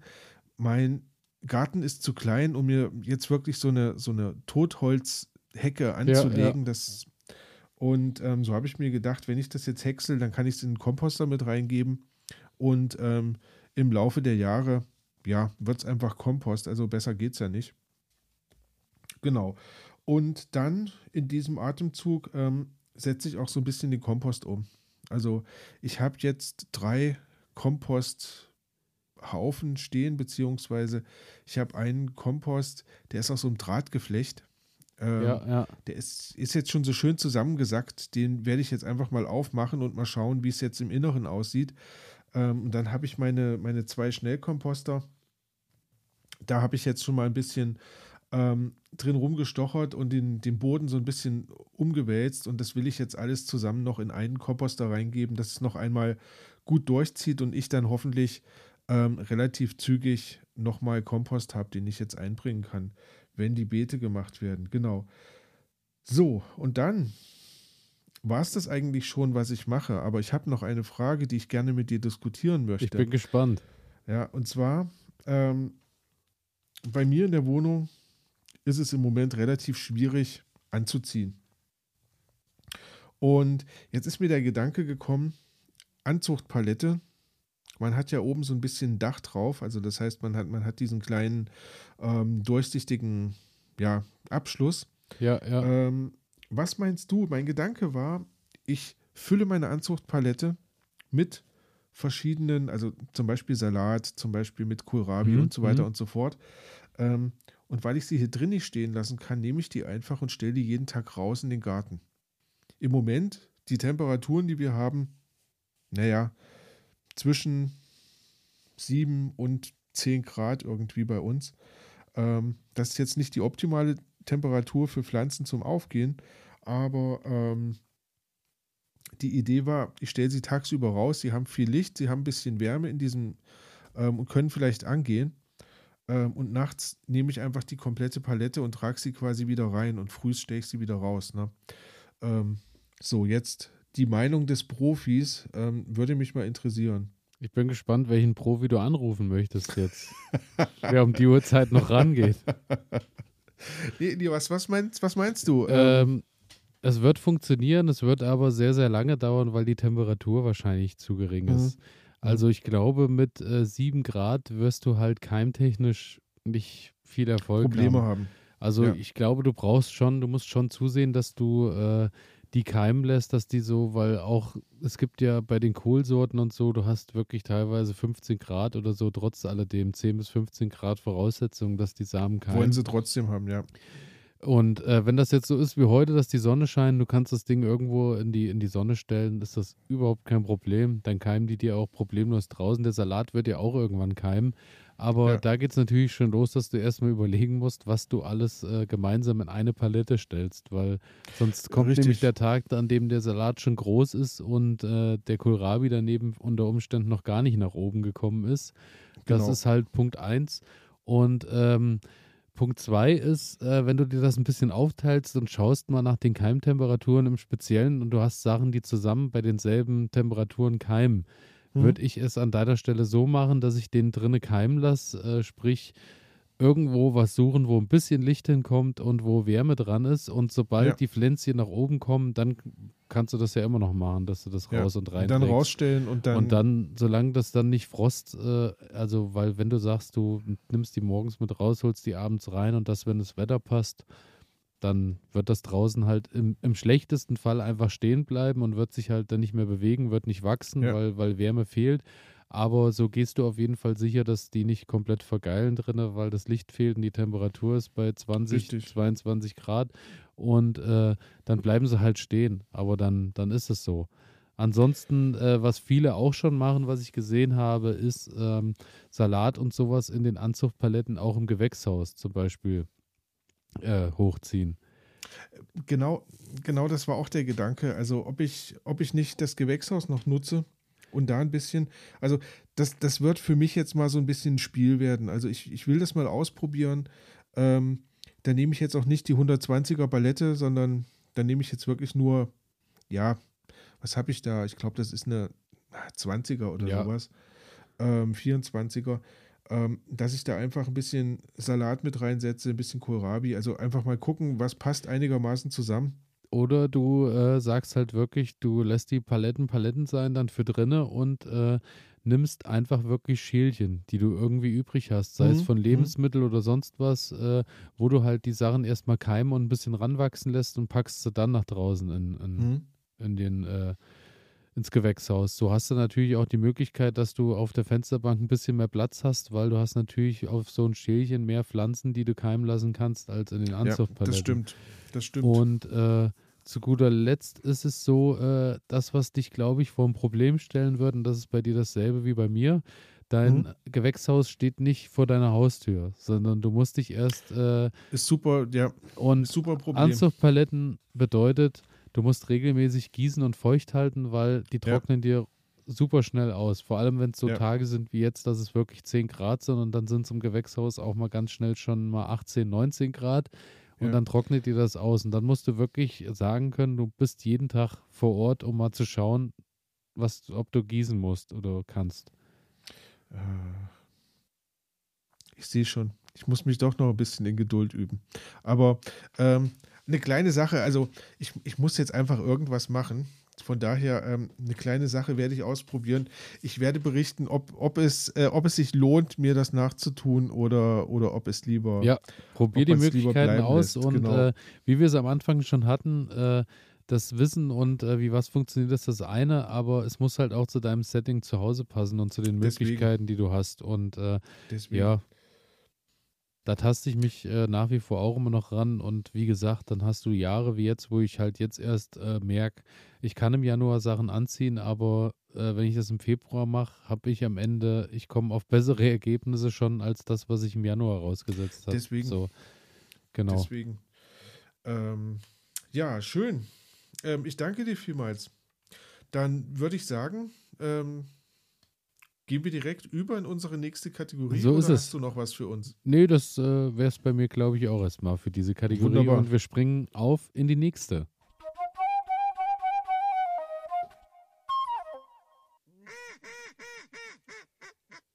Was ich gelernt habe, steht auf mhm. meiner Liste.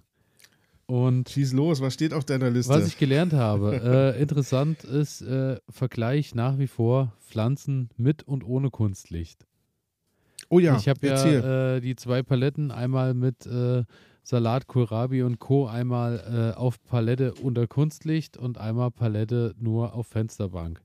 Und äh, siehe da, natürlich wäre das gedacht. Ich habe keine der Paletten diesmal auf der äh, Anzuchtheizung stehen, auf der Fensterbank, wo es warm ist, weil da vergeilt alles und schießt nach oben, weil es natürlich viel zu warm ist.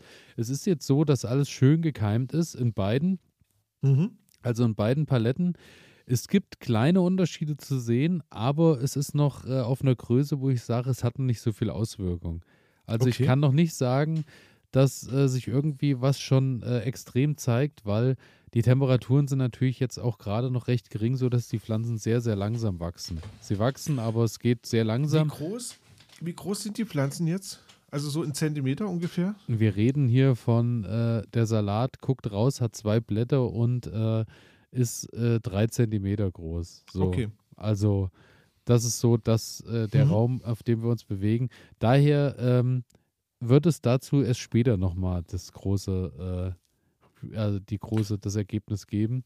Was Na, da, ich frage nur, ja. ich frage nur, weil ähm, im letzten Jahr mein Salat, ähm, der ist herausgekommen, ähm, war dünn wie ein Faden, ähm, 10 Zentimeter lang auf den Boden gekrochen und dann kamen die Blätter.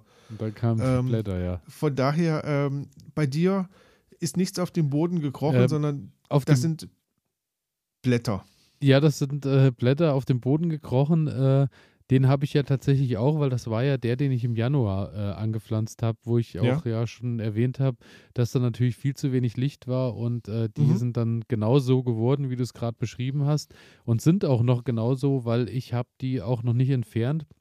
Es sieht zwar äh, so aus, als ja, kann da nicht mehr viel mit an, anzufangen sein, aber ähm, ich habe schon von vielen gehört, äh, man soll da nicht ganz so skeptisch sein, weil dann pflanzt man die halt einfach so tief ein, dann im Garten irgendwann, dass, äh, da äh, ab, okay. der, ab der Blattreihe, ab der ersten Blattreihe, ja. äh, die dann aufliegen und dann guckt man mal, weil zum Wegwerfen sind sie mir dann auch zu schade, aber ich habe mhm. da auch gemerkt, ja, das ist äh, irgendwie drinnen vorkeimen lassen in der Wärme mit wenig Licht, hat dann beim Salat auch keinen Sinn gemacht. Ja. Also der Salat, den ich jetzt da, da in den Paletten habe, den ich Mitte Februar angesät habe, der sieht um, um Welten jetzt schon gesünder aus als der andere. Ja, das schön. muss man einfach sagen.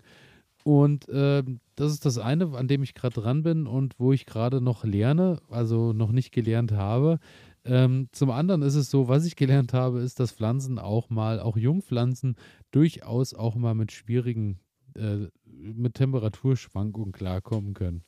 Okay, was Weil, ist passiert? Wer hätte es gedacht, letzte Woche Samstag war, äh, es war die ganze Woche so, auch abends immer so, nachts waren es so zwei, drei Grad immer noch und es war alles alles erträglich. Und dann am Samstagmorgen bin ich aufgewacht und habe schon gedacht, es fühlt sich irgendwie ein bisschen komisch an. Es ist ein bisschen kälter. Na gut, vielleicht hast du die Heizung heute Nacht äh, auf Null gehabt so. Und äh, dann bin ich ins Wohnzimmer gekommen, dachte, hier ist aber auch komisch kalt. Und dann kam ich dahinter, die Heizung ist ausgefallen.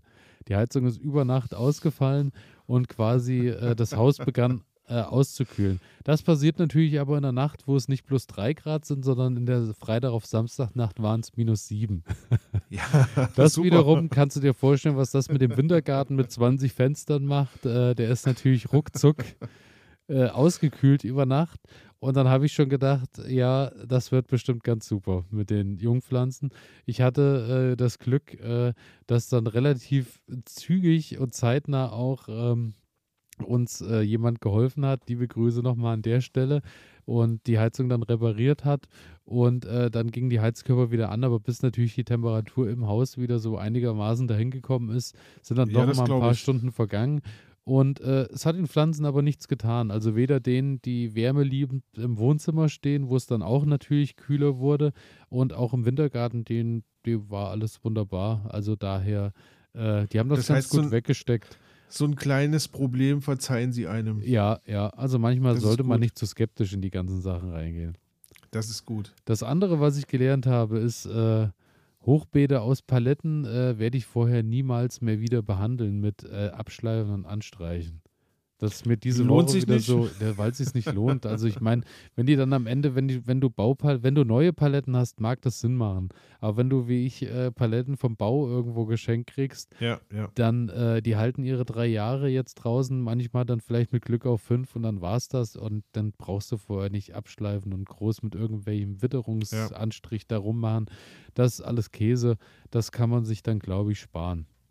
Ähm, was ich noch lerne gerade ist, äh, ich hatte tatsächlich den dritten Tag von meinem Imker-Seminar. Da haben wir hier auch noch gar nicht drüber gesprochen. Oh, ja, stimmt. Es, Elias wird Imker. Es ist äh, so, dass ich im Anfängerkurs bin und äh, habe mich da, äh, habe dann mal nachgefragt, das kann ich nur jedem von euch empfehlen. Ähm, wenn ihr Lust auf sowas habt, fragt mal nach. Es gibt nämlich immer die Imkerverbände für äh, die einzelnen Bundesländer und da kann man einfach per E-Mail mal nachfragen. Und ich habe mich jetzt erstmal, bevor ich überhaupt den Gedanken, mit dem Gedanken spiele, mir ein Bienenvolk zu kaufen, habe ich mir überlegt, ich werde äh, mir erstmal so ein Anfängerseminar buchen, um erstmal äh, das äh, Wissen ein bisschen über die Bienen zu haben und wie das alles funktioniert in der Natur und wie das auch dann mit Honigbienen zu Hause funktioniert, um mit dann immer noch zu entscheiden, äh, ob ich mir die Arbeit mache oder ob ich die Zeit überhaupt habe, die Arbeit mir noch machen zu können mhm. und Co. Und äh, ja, da bin ich jetzt halt am dritten Tag, das, wo ich sagen muss, was für mich gar nichts ist, ist äh, aufgrund äh, unserer äh, äh, Corona-Situation ist es natürlich so, dass irgendwie 20 Leute vor Ort sein können und der Rest natürlich über übers Internet dann das Seminar äh, äh besucht. Und äh, ich bin halt absolut, ich muss irgendwo sein, wo die Leute dann rundherum sitzen und wo ich mit den, mit den Leuten dann in einem Raum bin, weil ich merke schon, ich komme da wirklich konzentrationstechnisch hart an meine Grenzen, im, am Computer zu sitzen. Das muss ich ganz einfach mal so sagen. Und äh, es ist aber sehr interessant und wie gesagt, es ist der dritte Tag von, ich glaube, sieben sind es insgesamt jetzt mhm. gewesen. Und äh, es, allein wegen dem ganzen Material, was ich dazu noch gekriegt habe, hat sich schon äh, gelohnt, weil das, was ich äh, über da, wo ich unaufmerksam bin, äh, dafür habe ich noch Unterrichtsmaterial gekriegt, wo ich auch alles nachlesen kann. Und dann werde ich irgendwann im Juni äh, auch noch meine kleine Prüfung ablegen und dann wird es hoffentlich soweit sein, dass ich vielleicht, also so der Plan, erstmal mit zwei Bienenvölkern oder so anfangen kann und mich dann so daran taste. Das wäre nämlich jetzt meine Frage geworden. Ähm, nach deinen drei Sitzungen bis jetzt, ähm, bist du schon geheilt oder bist du infiziert? Nee, eher infiziert. Also ich habe da jetzt schon Lust drauf, weil ähm, so eigener Honig und dann auch nochmal ein bisschen Bestäubung, nochmal ein bisschen fördern im eigenen Garten, macht, mhm. glaube ich, Sinn. Das, wo ich am Anfang immer sehr skeptisch war, war so, dass ich immer dachte, naja gut, äh, ich hole jetzt Honigbienen hierher, das heißt, die Wildbiene wird noch ein bisschen mehr vertrieben und so. Aber es ist natürlich so, dass aktuell äh, die Wildbiene überhaupt nicht äh, mehr hinterherkommt und äh, das schafft, weil die Bestände natürlich so niedrig sind, dass mhm. da die Unterstützung äh, jetzt nicht äh, die, die Wildbiene irgendwie eindämmt. Und ich muss sagen, so wie ich lebe äh, mit meinem Gatten, mit dem, was ich an Grünflächen rundherum und an Wäldern habe, ist es auch äh, nicht so, dass da jetzt nicht genügend Platz wäre für, ja, für alle Bienen rundherum. Daher werde ich da hoffentlich dann irgendwann anfangen, und werde äh, mir da meine ein, zwei Völker erstmal holen und mich da so langsam reinarbeiten. Also das ist dann das nächste, was auf der Liste steht. Dazu aber dann später mehr, wenn das Ganze noch ein bisschen fortgeschritten ist. Und zu guter Letzt, was ich noch gelernt habe, eine traumhafte Sache. Habe ich gezweifelt, habe ich richtig dran gezweifelt, aber es hat funktioniert. Ich habe mir unbehandelte Erdnüsse zum Anbau bestellt Yeah. Und es stand äh, im, im äh, es stand dabei, äh, die keimen innerhalb von einer Woche. Und, Und? ich habe die am, ich glaube, am Montag, nee, oder am Samstag in die Erde gepackt. Und äh, es sind die ersten zwei sind schon nach oben gewachsen. Also es geht los, dass die ersten Nüsse wirklich aufbrechen Klasse. und keimen. Also das funktioniert hervorragend. Äh, daher, was ich da gelernt habe, ist, äh, da war ich auch viel zu skeptisch und habe gedacht, das funktioniert bei uns nie und dann muss das auch genau die richtige Temperatur wieder sein und und und. Die stehen genauso auf, die, auf der Fensterbank wie die anderen wärmeliebenden Sachen und die kommen langsam nach oben und irgendwann, wenn überall ein bisschen was rausguckt und die sich so ein bisschen entwickelt haben, dann werde ich die in einzelne Töpfe packen und dann gehen die auch nach den Eisheiligen dann dahin, wo sie hin sollen. Klasse. Und äh, das Verrückte, was mich immer noch am meisten begeistert bei der Erdnuss, ist, ähm, die wächst ja am Anfang wie ein Busch, fängt dann an zu blühen, dann kippen die, äh, die, die Triebe nach unten ab, dann liegt mhm. quasi die befruchtete Blüte auf dem Boden und da, die fängt dann an und bildet dann die Wurzeln, wo dann irgendwie die Erdnüsse mit dranhängen. So ungefähr äh, soll das in der Theorie sein. Das also ja abgefahren. Also äh, da bin ich gespannt. Da bin ich, da bin ich auch gespannt. Das kann ich mir gerade gar nicht vorstellen. Das, das klingt, äh, äh, klingt unglaublich. Also, also ich halte jetzt äh, gerade auch äh, immer mal ein bisschen äh, mal die Kamera drauf, um mal vom, vom, von der Anzucht bis dahin, wie das mhm. dann äh, so die einzelnen Schritte weitergehen, dass ich dann vielleicht da mal auch ein kleines Komplettvideo dazu machen kann, weil auch wie beim Ingwer ist das ja so, das sind so Sachen, die sind halt nicht so alltäglich in unseren Gärten. Ja. Und wenn das irgendwie funktioniert und am Ende kommt was bei raus und ich kann dann anhand der Schritte zeigen, wie es bei mir funktioniert hat, ist vielleicht eine interessante ja. Sache. Und da übrigens noch als kleine Randnotiz, der Ingwer, äh, der muss ich jetzt langsam auch umtopfen, weil ich habe tatsächlich äh, an drei Knollen irgendwie schon so 20 Zentimeter äh, Grün obendran, äh, was ja, richtig abgeht. Also habe ich auch nicht gedacht, dass das so super. vorangeht. Also ich bin gespannt. Ich werde äh, mich natürlich melden. Klasse. Echt klasse. Ähm, ja, dann komme ich jetzt zu, zu meinem kleinen Teil, den ich gelernt habe. Ähm, ich habe gelernt, meine Wohnung ist einfach zu warm. Also ich habe ich hab mich da jetzt nochmal mit beschäftigt und habe mich hingesetzt. und Ich habe es dir damals ähm, gesagt, dass ihr äh, nicht in die finnische Sauna ziehen sollt. Ja, es ist wirklich. ich, ähm, ich hatte ja mal über Microgreens gesprochen, du kannst dich erinnern. Ja. Und ähm, habe mir das jetzt auch alles zugelegt und habe mir, hab mir da ein paar wunderschöne Sachen äh, gekauft. Also ähm, die verschiedensten, die verschiedensten Sämereien ähm, und dachte mir, ja, cool, das probiere ich jetzt aus, weil ich sag mal, das sind jetzt keine Pflanzen, die ich, die ich dann in den Garten setzen will und die irgendwie, wenn die jetzt schießen, dann ist es nicht so schlimm. Ähm, ja, und jetzt habe ich die einfach da in, ja, so kleine äh, Plastikschalen reingepackt, wenn man jetzt mal so Karotten kauft oder sowas, ne? Oder so, so Suppengemüse, dann sind doch da immer so Plastikschalen dabei Ja, oder ja. häufig. Ähm, die habe ich aufgehoben und habe dann einfach ein bisschen Erde reingetan, habe dann meine Sämereien raufgelegt, bisschen Erde drauf und dann angegossen. Und ja, das Spannende ist, die waren innerhalb von drei, maximal vier Tagen, ähm, sind die da schon aufgegangen.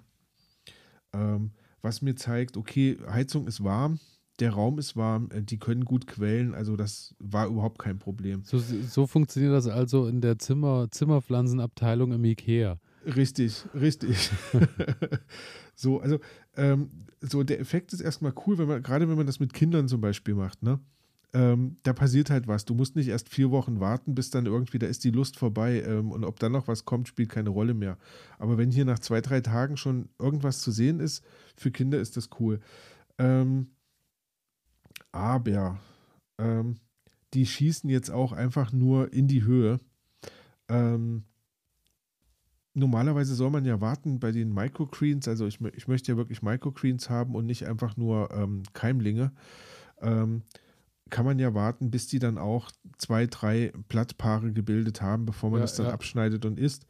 Ähm, und bei mir ist das schon wieder so. Also die sind gut 10 Zentimeter groß, haben immer noch das Spross, also das, das Keimblatt, ähm, was da so steht.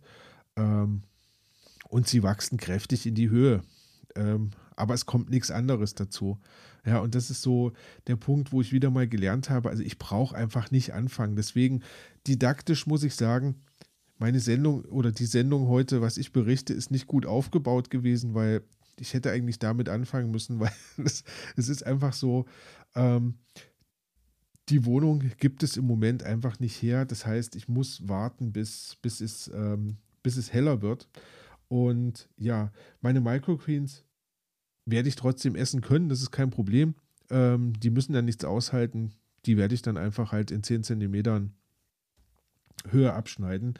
Ähm, eine Sache habe ich aber noch gelernt. Und zwar, wenn ihr auch Microgreens anbauen wollt, ähm, ich habe, wie gesagt, Erde in diese Schale reingeworfen, habe die Samen darauf gepackt. Man packt ja da auch sehr viele Samen rein, ähm, um halt eine, eine schöne Dichte zu erhalten.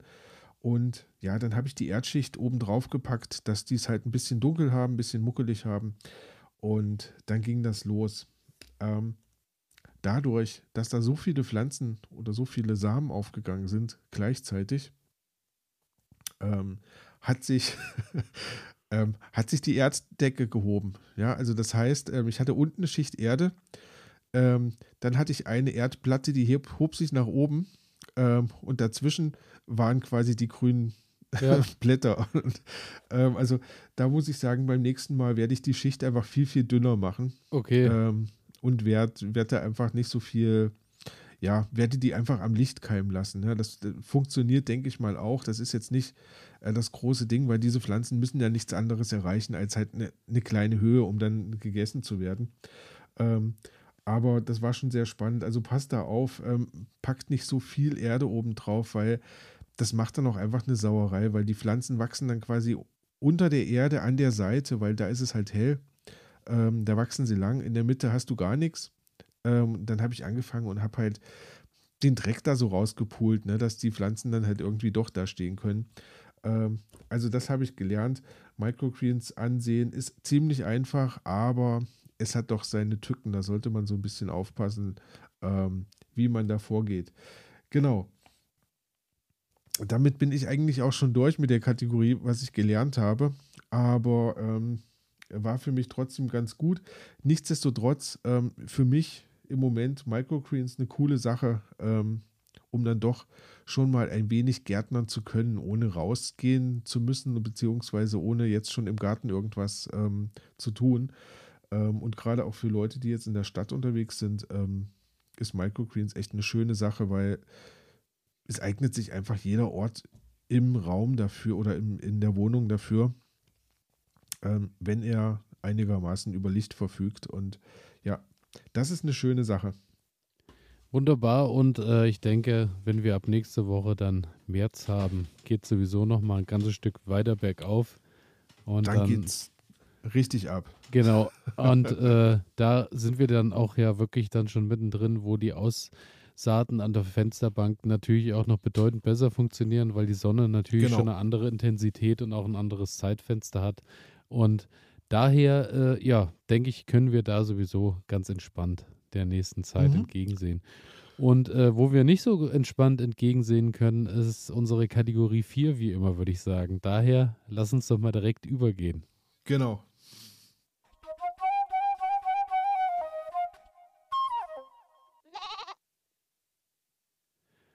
Kategorie 4, wie immer, Fehler der Woche.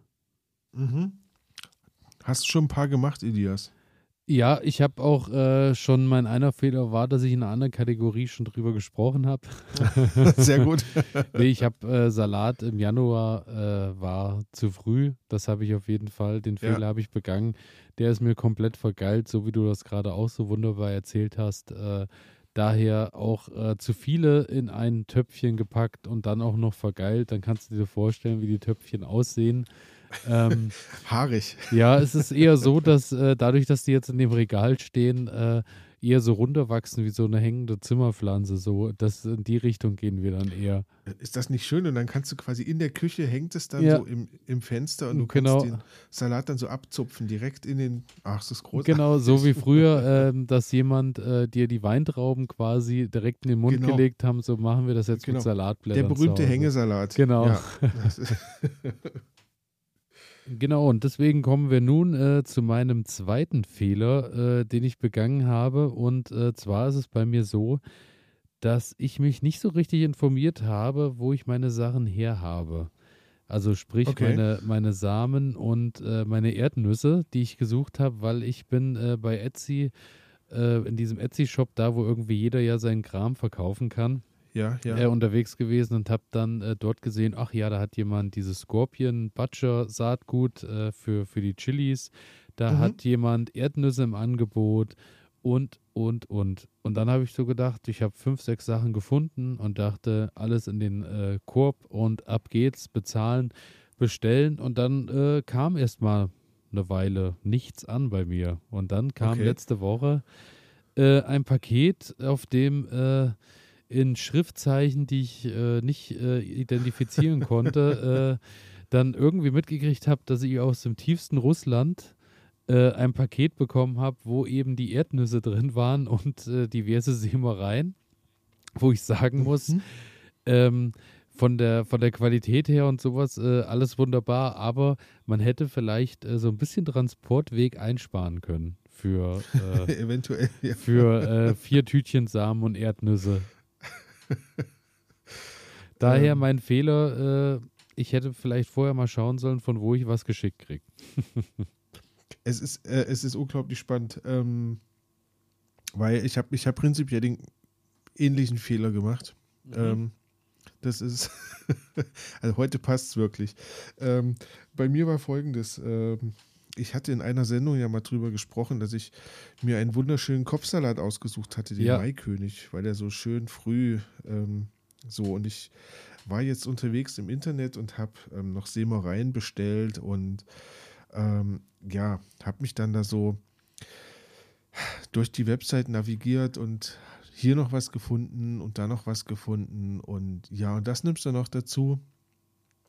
Und dann wurde es spät abends und was habe ich gemacht? Ich habe den Computer ausgeschaltet und dachte mir, ja, der äh, Warenkorb, der bleibt natürlich erhalten, ist ja meistens so und machst du morgen weiter. Eingeschaltet, äh, am nächsten Tag, Warenkorb war nicht erhalten. ja, wer kennt's Also habe ich wieder, richtig, habe ich wieder vorne angefangen und habe wieder alles reingepackt und hin und her. Ähm, ja, das habe ich tatsächlich zwei Tage hintereinander gemacht, weil ich an dem Tag wieder nicht fertig geworden bin. ähm, und am dritten Tag habe ich dann bestellt und alles kommt zu mir an. Ich habe mich sehr gefreut, weil die ganzen Produkte dabei. Ähm, und dann fiel mir auf, Mann, ey, du wolltest doch eigentlich noch diesen Salat dazu bestellen. Ähm, und ich habe tatsächlich den Kopfsalat vergessen, was mich total geärgert Wegen hat. Wegen dem du bestellt hast, den hast du vergessen. Wegen, genau, richtig. So, Ähm, und jetzt sehe ich es aber auch nicht ein, äh, wegen eines Tütchens ähm, da jetzt nochmal eine Bestellung loszutreten. Ähm, bedeutet in diesem Jahr, also ich werde jetzt einfach nochmal ein bisschen, wenn ich unterwegs bin, ähm, schauen, was mir so in die Hände kommt. Ansonsten, ja, wird es dieses Jahr dann doch nochmal der Salat aus der Gärtnerei werden. Äh, was wahrscheinlich ähm, auch nicht die schlechteste Idee ist, weil ähm, ja. ich glaube, wie man an unseren beiden Fehlern hört, regional ist nicht unbedingt das Schlechteste. Ja, richtig, richtig. Deswegen, deswegen, also ähm, ja, hat mich, hat mich dann wirklich geärgert, weil ich mir so dachte, boah, jetzt hast du da so viel Zeit in die Recherche investiert, ne? Und dann genau das Ding vergisst du. Aber ja, ähm, so ist das manchmal. Und jetzt hoffe ich einfach, dass ich eine gute Qualität von der Gärtnerei meines Vertrauens bekomme, aber das war bis jetzt immer so. Und dann habe ich den Kopfsalat, der auf jeden Fall nicht äh, vergeilt ist und der höchstwahrscheinlich sehr gut angehen wird. Und ja, wo ich dann wieder einen guten Ertrag habe. Wenn die Schnecken mir nicht einen Strich durch Genau, aber machen. dafür haben wir ja heute auch genügend Wundermittel. Äh, so sieht's aus. Gehabt. So sieht's aus. so ist es. Und ähm, schön. Damit äh, würde ich sagen, sind wir auch am Ende unserer kleinen Sendung angekommen. Richtig. Falls ihr äh, immer noch äh, uns äh, zuhört, weil ihr seit 90 äh, Minuten äh, joggen geht oder auf dem Stepper steht oder vielleicht auch seit 90 Minuten einfach in der Badewanne liegt. Ähm, ja, wir haben die äh, anderthalb Stunden wieder voll gemacht, so dass hier jeder auf seine und jeder auf seine Kosten kommt. So sieht's aus. Und ja, damit würde ich sagen, freuen wir uns wie immer, wenn ihr uns tolle Nachrichten weiterhin schreibt, sei es äh, über elias.garten-ede.de oder äh, über unseren Instagram-Kanal Nuskizzengartenede, alles mit Unterstrich oder einfach irgendwie Gartenede irgendwie so da suchen. Ihr werdet das finden. Und äh, wir freuen uns immer über die vielen Nachrichten, die gerade auch in der letzten Zeit regelmäßig reinkommen. Und, Vielen Dank ähm, dafür. Ansonsten freuen wir uns natürlich auch immer, wenn ihr, äh, egal wo ihr uns hört, auf Abonnieren und auf Folgen drückt. Das hilft euch, das hilft uns und äh, natürlich bleibt alles nach wie vor kostenlos hier. Und damit würde ich sagen, verabschieden wir uns äh, von euch aus dem Februar in den März. Eine, Nächst, ja. Bei der nächsten Sendung sind wir schon angekommen im März. Richtig. Ähm, bis dahin, ähm, je nach Bedingungen, ähm, schaut euch dann noch mal ein bisschen um, wie es bei euch zu Hause aussieht, was geht oder nicht geht. Fangt entweder an, weil ihr sagt, ähm, ich halte es nicht mehr aus, oder meine Bedingungen treffen zu, oder wartet noch ein bisschen und geduldet euch noch ein bisschen und ähm, schaut noch mal, habt ihr alle Sämereien da, müsst ihr noch irgendwas anschaffen, macht euch einen Plan, ähm, ja, damit ihr dann, wenn die Zeit reif ist, ähm, gut loslegen könnt. Genauso ist es und damit äh, verabschiede ich mich, wünsche euch alles Liebe, alles Gute und Ronny, du hast wie immer die ja. letzten Worte. Ich sage einfach mal frohes Gärtnern an euch da draußen. Bis demnächst.